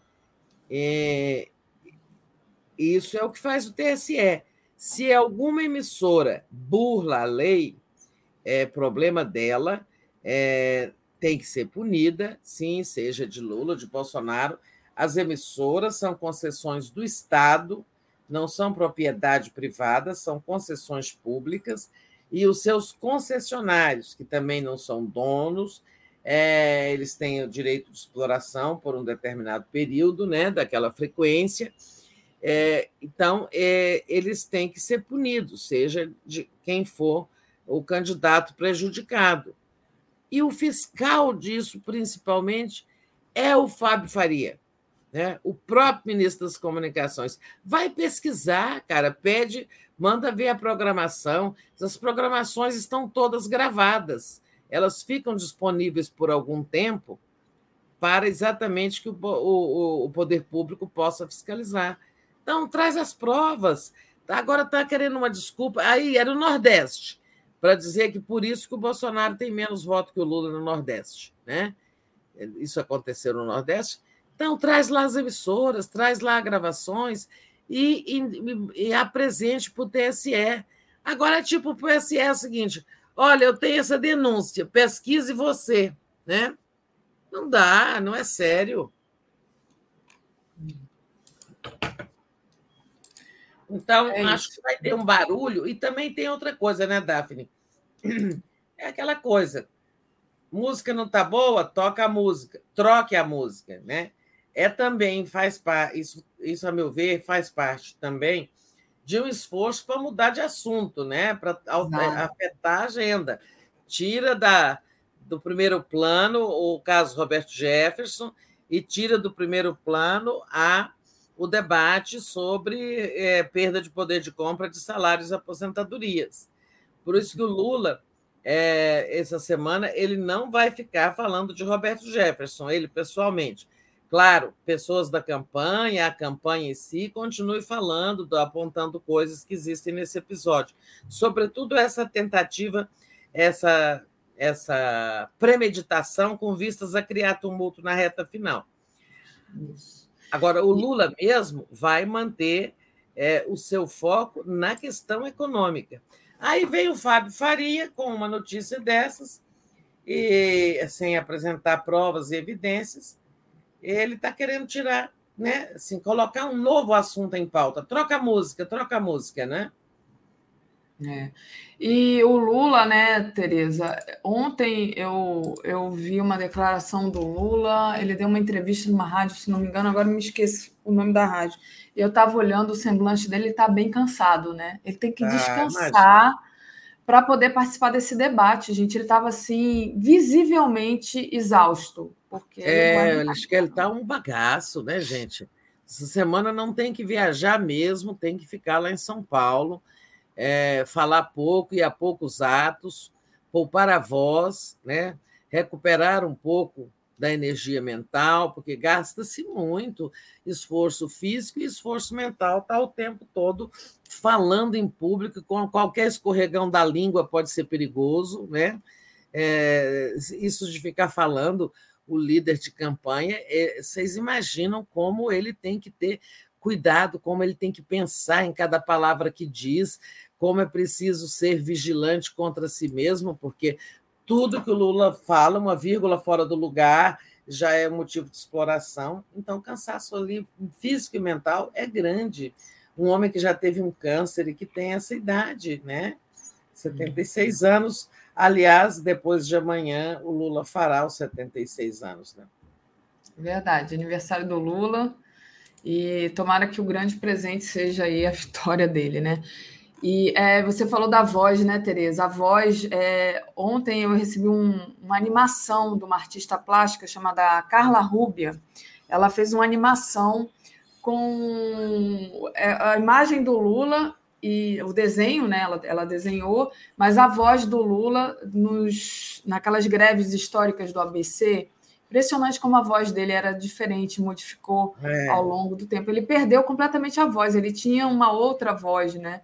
Então, era uma voz já meio rouca, mas não não como está agora, né? Então tem que poupar realmente. É, a política gastou muito a voz do Lula, depois veio o câncer, né?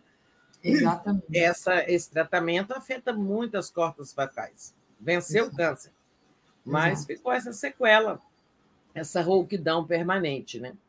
É. Achei bem interessante a animação dela que ela fez do Lula. Ah, muito, é. muito, legal. Eu muito legal. vejo, de vez eu penso nisso, quando vejo um vídeo do Lula no estádio Vila Euclides em 79, era outra, outra voz. É, né? Exatamente. Tereza, queria que você falasse um pouco é, da decisão do STF, né? É, que anulou a decisão, exatamente, anulou a, a, decisão do STJ e devolveu o cargo ao governador de Alagoas, o Paulo Dantas. Deixa eu trazer aqui a matéria para você. Então, é aqui, olha, STF determina retorno de Paulo Dantas ao cargo de governador de Alagoas. Foi decisões do, decisão do ministro Gilmar Mendes e Luiz Roberto Barroso representam derrota política para o presidente da Câmara, Arthur Lira. Né? A gente sabe que o Arthur Lira está lá é, querendo dominar completamente Alagoas, né, com bastante dinheiro lá embolsado pelo orçamento secreto e querendo mandar em tudo, mas sofreu essa derrota política. É, o candidato dele, do Arthur Lira, está, já está em segundo lugar, né? É. O, o, o governador, é, como é que ele chama mesmo? Paulo, Paulo Dantas. Paulo Dantas, é. é ele segue na liderança ele se manteve na liderança mesmo depois de ser, ter sido afastado do governo estadual pelo STJ. Né? Teve uma liminar e confirmada pela Corte Especial do STJ.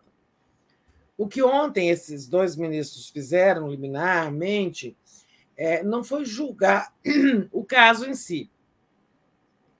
Não foi julgar se Paulo Dantas é inocente ou não eles julgaram a competência do STJ para estar é, à frente desse caso e com poder para afastar o governador, porque essa investigação da qual, na qual ele está envolvido, né, de uso de funcionário fantasma, coisas assim, não diz respeito a ele governador, diz respeito ao tempo em que ele era deputado estadual deputado estadual não é investigado e nem julgado pelo STJ.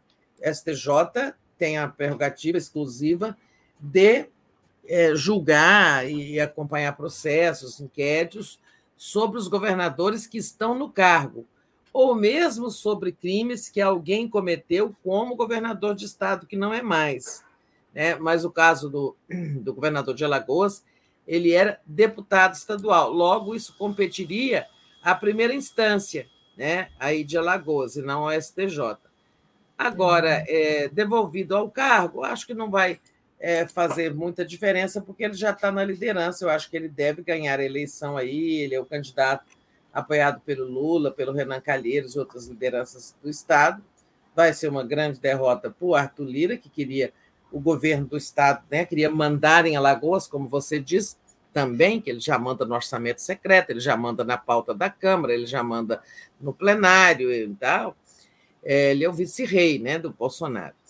Então, é, acho que vai ser, ele vai sofrer uma grande derrota. E eu acho que, assim, nem, eleitoralmente nem fará diferença né, para o Paulo Dantas, mas politicamente faz. Né? Na reta final, ele teve, digamos, é, restaurada a sua prerrogativa de governador, que se o Supremo, o plenário do Supremo, confirmar a decisão desses dois ministros, é, será assim, né, até uma desautorização muito grave para o STJ. Mas e na justiça isso acontece, são conflitos de competência, como dizem eles, né?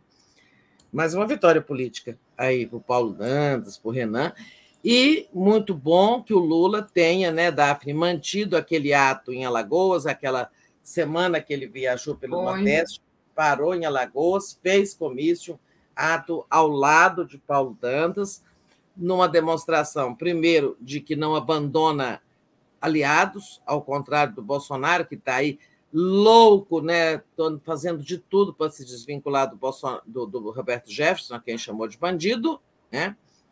É, o Lula mostrou que não abandona aliados e também que não, não comprou a versão do STJ, que discordou, ou seja, a ida do Lula a Lagoas foi, estava apontando né, a mesma para a mesma coisa, para a mesma suspeita levantada pelo senador Renan Calheiros e outros mais de Alagoas de que foi um processo é, tocado com intenções políticas, de desmoralizar o Paulo Dantas, tirá-lo do governo é, na reta final, aí no segundo turno, mas parece que vai sair tudo pela culatra também. Como eles estão dando tiros é, a esmo, né? assim que sai errado. Exatamente, é o desespero, eu penso eu. Deixa eu trazer aqui a Mileide Bonfim, que mandou um superchat falando do Paraná Pesquisas. Lula tem 50,2% e Bolsonaro 49%. 50,8%, segundo a internauta. 52? 50,2% o Lula. Ah. E Bolsonaro, 49,8%, empate técnico. É, eu nem sei se a gente. É o Paraná Pesquisa. É, eu nem dei, eu nem vi se a gente deu essa matéria aqui, acho que não, do Paraná Pesquisas, mas enfim. Até uma outra internauta tinha falado: ah, não, essa Paraná Pesquisas agora falou verdade para agora manipular no final, receber dinheiro. Não sei, gente. É... Paraná Pesquisas ficou com um problema. Ela fez um contrato com o governo para fazer pesquisas para o governo. Né? É, parece que agora ela rompeu esse contrato, não sei se continua fazendo pesquisa para o governo, mas você vê que é, as, as, os veículos de comunicação independentes ou da mídia corporativa pararam de dar Paraná Pesquisas, porque ela, digamos, perdeu a imparcialidade é, quando é, passou a trabalhar para o governo, fez um contrato com o governo. O dinheiro, às vezes, está em prejuízo de credibilidade. Né? Essa pesquisa é muitíssimo apertada, né? uma diferença de 0,4 pontos percentuais. Eu acho que a eleição está apertada, mas não é tanto. Né? É, agora, o Paraná Pesquisas é, faz no, no, primeiro turno. Quer ver uma coisa? Eu, é... eu, eu, confirmei aqui os números que deu a Milady, é isso mesmo, tá? É, não, eles estão querendo dizer que está assim, por um triz que o Bolsonaro é. pode, virar, pode virar, né? Isso. É... Na verdade, está dentro do empate, né? Está um empate técnico. Está dentro do empate, porque é dois pontos percentuais, então está tudo igual, né? Não tem essa é, São quatro pontos, né? 0,4 é. pontos. É, é um empate né? que nem é técnico, é, pra, é quase que um empate linear, né? É. é. Agora, eu queria ver é, um número que eu. Você queria ver no passado? É, não, é assim, a Paraná Pesquisa anda se gabando, se gabando de terem é, acertado no primeiro turno. De ter acertado no primeiro turno. Eu estava querendo o número deles, mas não achei, não.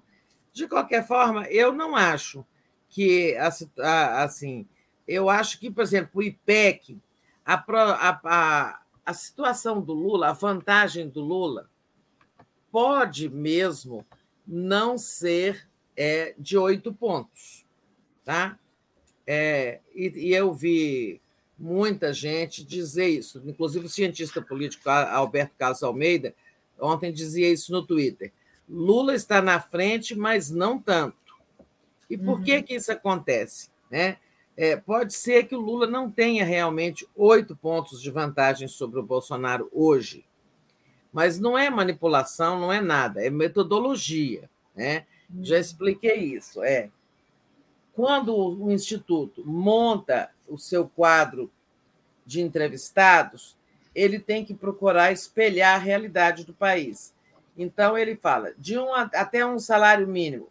Quantos por cento da população está nessa faixa? Então, você fala assim, 50%. Então, metade da pesquisa tem que ter eleitores nessa faixa. Quantos ganham de, de 1 a 2? 30%. Então, vamos lá, 30% dos entrevistados tem que vir dessa faixa.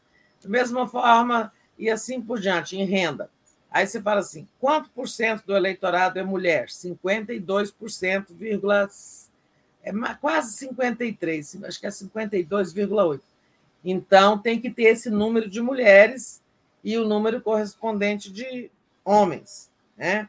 E assim por diante. A pesquisa tem que espelhar né? Como esse é um país que não fez censo nos últimos tempos, né? Os dados é, sobre a pobreza aí são estão todos envelhecidos, né? Aí cada instituto está usando um critério. Ou você usa o censo velho e cruza isso com a última PNAD, aquela pesquisa nacional por amostragem de domicílio, né, do IBGE, e tal. E o, eu sempre anoto esse. Né? Eu tenho uma página aqui que eu tenho anotado isso, mas não me lembro de novo. Eu nunca lembro, é tanto número na vida, né? Nessa eleição. Mas é o seguinte: o IPEC usa um, como critério que haja 57%. Se eu estiver errando, não for 57, é 58, é assim, um número assim é, vamos, acho que 57. O IPEC usa 57% de pessoas na faixa de até dois salários mínimos. O Datafolha põe um percentual muito menor de pessoas nessa faixa de renda, porque essa faixa é que o Lula tem muito voto concentrado. Né?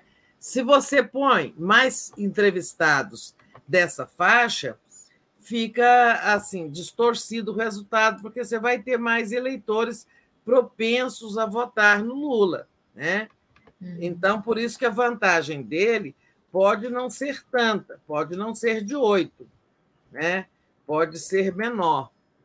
Agora, não acho que ela chegue a ser é, desse de 0,4%, como está dizendo o Paraná Pesquisas. É, também não acredito. Tereza, é... É, até quero ver aqui ó, uma coisa. Vocês me tá. esperem só um minutinho aqui, que eu quero procurar este dado da pesquisa de ontem. Enquanto isso, Tereza, você está procurando, deixa eu agradecer ao Kazumi Munakata, que diz assim: mandou é, aqui um superchat de 13 para gente. Veja a carta aberta de Nipo Brasileiros e Nipo Brasileiras, votar por um Brasil melhor. Então, achei muito legal aqui o superchat dele. E tem o do Adilson Barbosa Júnior também, que diz assim: essa iminência de virada é estratégia. A mesma do, do Brexit e de Trump vai virar, virou, virada falsa para conquistar indecisos. Exatamente, isso também é uma estratégia de propaganda, né? Segundo aqui o nosso internauta. E achou aí, Tereza? Não, não achei não, mas eu queria aproveitar esses minutos que faltam para registrar duas coisas, né? É, duas questões importantes, dois apoios importantes. Primeiro, em São Paulo, o, o PSDB, não oficialmente, mas a maioria dos seus dirigentes do PSDB paulista, né, a maioria é, declarou voto em Lula contra o governador é, é, Rodrigo Garcia, né, que é um neo-tucano, não é um tucano histórico, é, entrou aí é, no PSDB tardiamente, já até com vistas a a virar vice do Dória e herdar o governo, né? E ele, é, então, está apoiando o Bolsonaro, contudo, usando o governo, abrindo o Palácio dos Bandeirantes para receber Bolsonaro, e levou esse troco ontem da maioria dos dirigentes do PSDB paulista. Acho importante e, e que isso ainda dá tempo, né? Se esse apoio dos dirigentes tucanos é para valer, alguns deles podem é, é, colaborar e no interior de São Paulo, do estado de São Paulo, que é onde a campanha de Haddad e a campanha de Lula enfrentam resistências, mesmo com a ajuda de, de Geraldo Alckmin. Né? E o outro apoio importante foi é, do ex-presidente José Sarney, que é do MDB, e que ontem declarou também o seu apoio a Lula. Sarney, é, eu até escrevi para ele esses dias, mas eu acho que ele não me respondeu também. Eu já não ando vendo quem respondeu, mas eu acho que ele não me respondeu. Eu estava perguntando isso, ele ia declarar apoio. É, ele está muito recolhido por causa da idade, né? mas em momentos decisivos ele é, nunca deixou de estar com Lula. O, Bolso, o Sarney foi quem acompanhou o Lula num voo em que o Lula chorou daqui a São Paulo, que foi o último voo que ele fez é, no avião presidencial depois de entregar o, gar, o cargo a Dilma, né? no dia 1 de janeiro de 2011. E o Sarney é, acompanhou o Lula nessa viagem de volta, né, deixando a faixa colocada no peito da Dilma, e o Lula chorou a viagem inteira de emoção, estava encerrando os oito anos de governo. Eu penso que o Lula dizia assim: encerrei minha carreira, né? fiz dois governos bem-sucedidos é, e aqui termina minha vida política. Né? E isso emociona né? quando você encerra alguma coisa. É, e estava encerrando gloriosamente a legenda sucessora. Mas você vê que é, eu acredito muito nessas intuições da alma, né? O Sarney foi com o Lula e ele já me contou essa história de como Lula chorou, chorou naquele voo de emoção. Assim, não é porque estava deixando o cargo, ele tinha eleito a sucessora, mas alguma coisa talvez lhe dissesse, né? No fundo da alma que ainda tinha muita coisa pela frente e muitas coisas difíceis, né? Vocês imaginam se naquela noite o Lula imaginava que ia ver a Dilma derrubada, que ia ver o PT no chão e que ia ser preso, né? e que ia voltar depois, ia provar, ia derrubar todas essas ações, ia provar que foi perseguido por um juiz cretino, e depois ia ser o candidato da salvação nacional. Né? Isso é. não passava pela cabeça do Lula naquela noite em que José Sarney o acompanhou no último voo no avião presidencial. E chegando a São Paulo, eles foram visitar o José Alencar, né, que estava no leito, leito de morte. Logo em seguida ele morreu, ele morreu em janeiro mesmo, né? É. O, o doutor, o, o, o, Zé Alencar, que era uma pessoa, foi um vice tão é, maravilhoso, né? Então, é hoje temos aí o relato do apoio do ex-presidente Sarney, eu contei essa historinha e a Soraya gostou. É, e o, o, o, o, Sarney não deixou de estar com o Lula. Foi um dos primeiros encontros que o Lula teve assim com gente né, do meio político que não é do PT e nem era da esquerda. Foi aquele encontro em que eles aparecem assim, ainda na pandemia, fazendo assim, né? É, logo depois que o Lula saiu da prisão, né? É. Lula saiu da prisão quando mesmo? Que eu já não lembro. Foi novembro, não foi? Novembro do ano passado? Acho que foi. Agora também me, me fugiu. É, é porque o tempo está sendo uma cambolhada é. de fatos, né? Nós não, ainda teve a pandemia no meio do caminho, né? Que a gente é. ficou com um tempo meio esquisito, mas se não me engano foi em novembro do ano passado, 2020. Nossa, que loucura. É.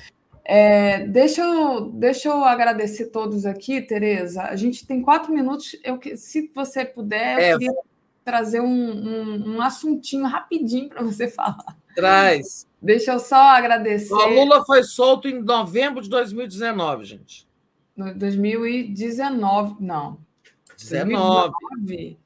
É, ele foi preso em, em abril de ah, 2018. É, ele passou a, a, a pandemia recolhida. É, foi a pandemia que me, me, A, gente, a gente esquece desses dois anos de pandemia porque a gente não viveu praticamente, né? A gente, é. 2019, então, ele foi preso em 7 passado, de abril. Ó. Foi preso é. em 7 de abril de 2018. Ficou mais de um ano preso, 580 Isso. dias, ou seja, em abril fez um ano, em abril de 2019 fez completou-se um ano que ele estava preso, em novembro ele saiu.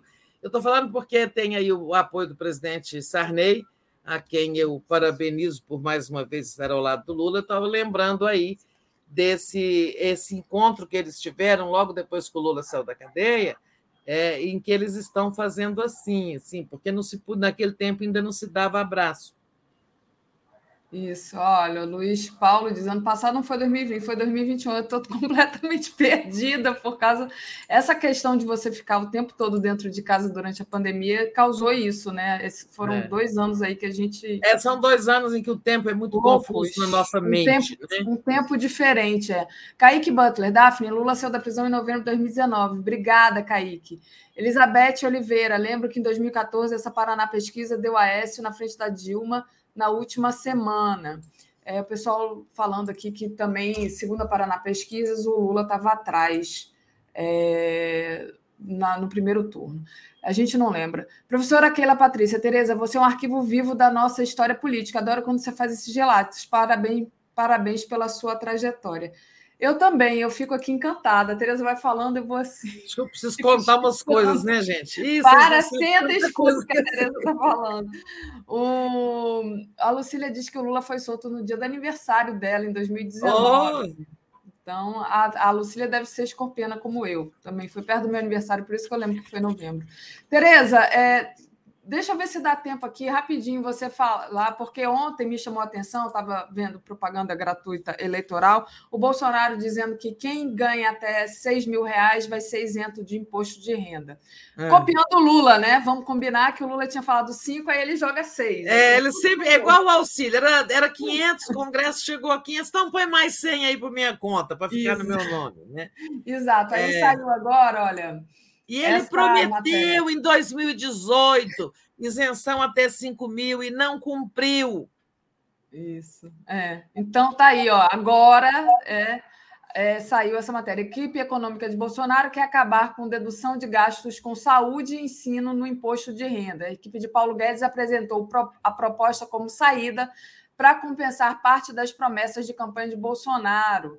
Então, é, a medida economizaria 30 bilhões do caixa do governo e seria uma saída para compensar parte das promessas dessa campanha que ele tem feito para segurar o cargo. Então, tá aí ele prometendo 6 mil, né? Mas aí vai é, essa dedução de gastos com saúde ensino vai acabar, né? Então, então esse é, é, o tal negócio, tira com a mão, dá com uma mão e tira com a outra. No fim fica zero, né? Porque se alguém ganha 6 mil reais é, e vai. Hoje ele está incluso, ele já desconta imposto de renda na fonte, né?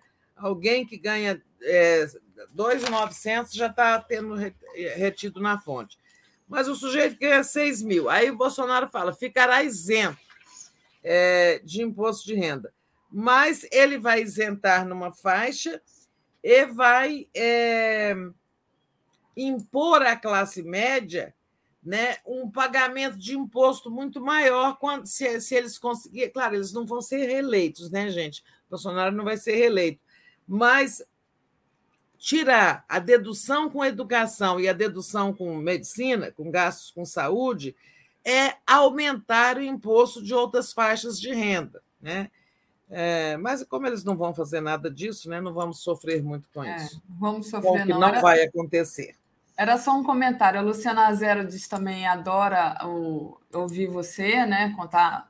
Eu também adoro quando a Tereza conta essas passagens da nossa história, todo mundo adora. E deixa eu trazer aqui a programação de hoje, daqui a pouquinho, agora, na verdade. Helena e Mário Vitor, Granada de Jefferson atinge Bolsonaro, 11 horas, giro das 11, PEC vem forte, Lula segue líder. 13 horas, País quer projeto e democracia, com Paulo Vanucci. 14 horas, Assembleia Brasil é, filme, filme da Mostra Internacional de Cinema, 15 horas Observatório das Eleições, com Fernando Horta, 16 horas Estado de Direito, 17 horas Tábula de Fim de Tarde, 18 horas Léo Quadrado, 18h30 Boa Noite, 22 horas o dia 20 minutos, às 23 horas a live do Conde. Com isso, Tereza, a gente encerra aqui. Te agradeço e obrigada e boa continuação aí. Até amanhã para mim e até a noite para você. Até amanhã. Dia produtivo para todos e todas, tá? E para você também, e para mim. Até de noite, boa noite. Tchau, tchau. tchau.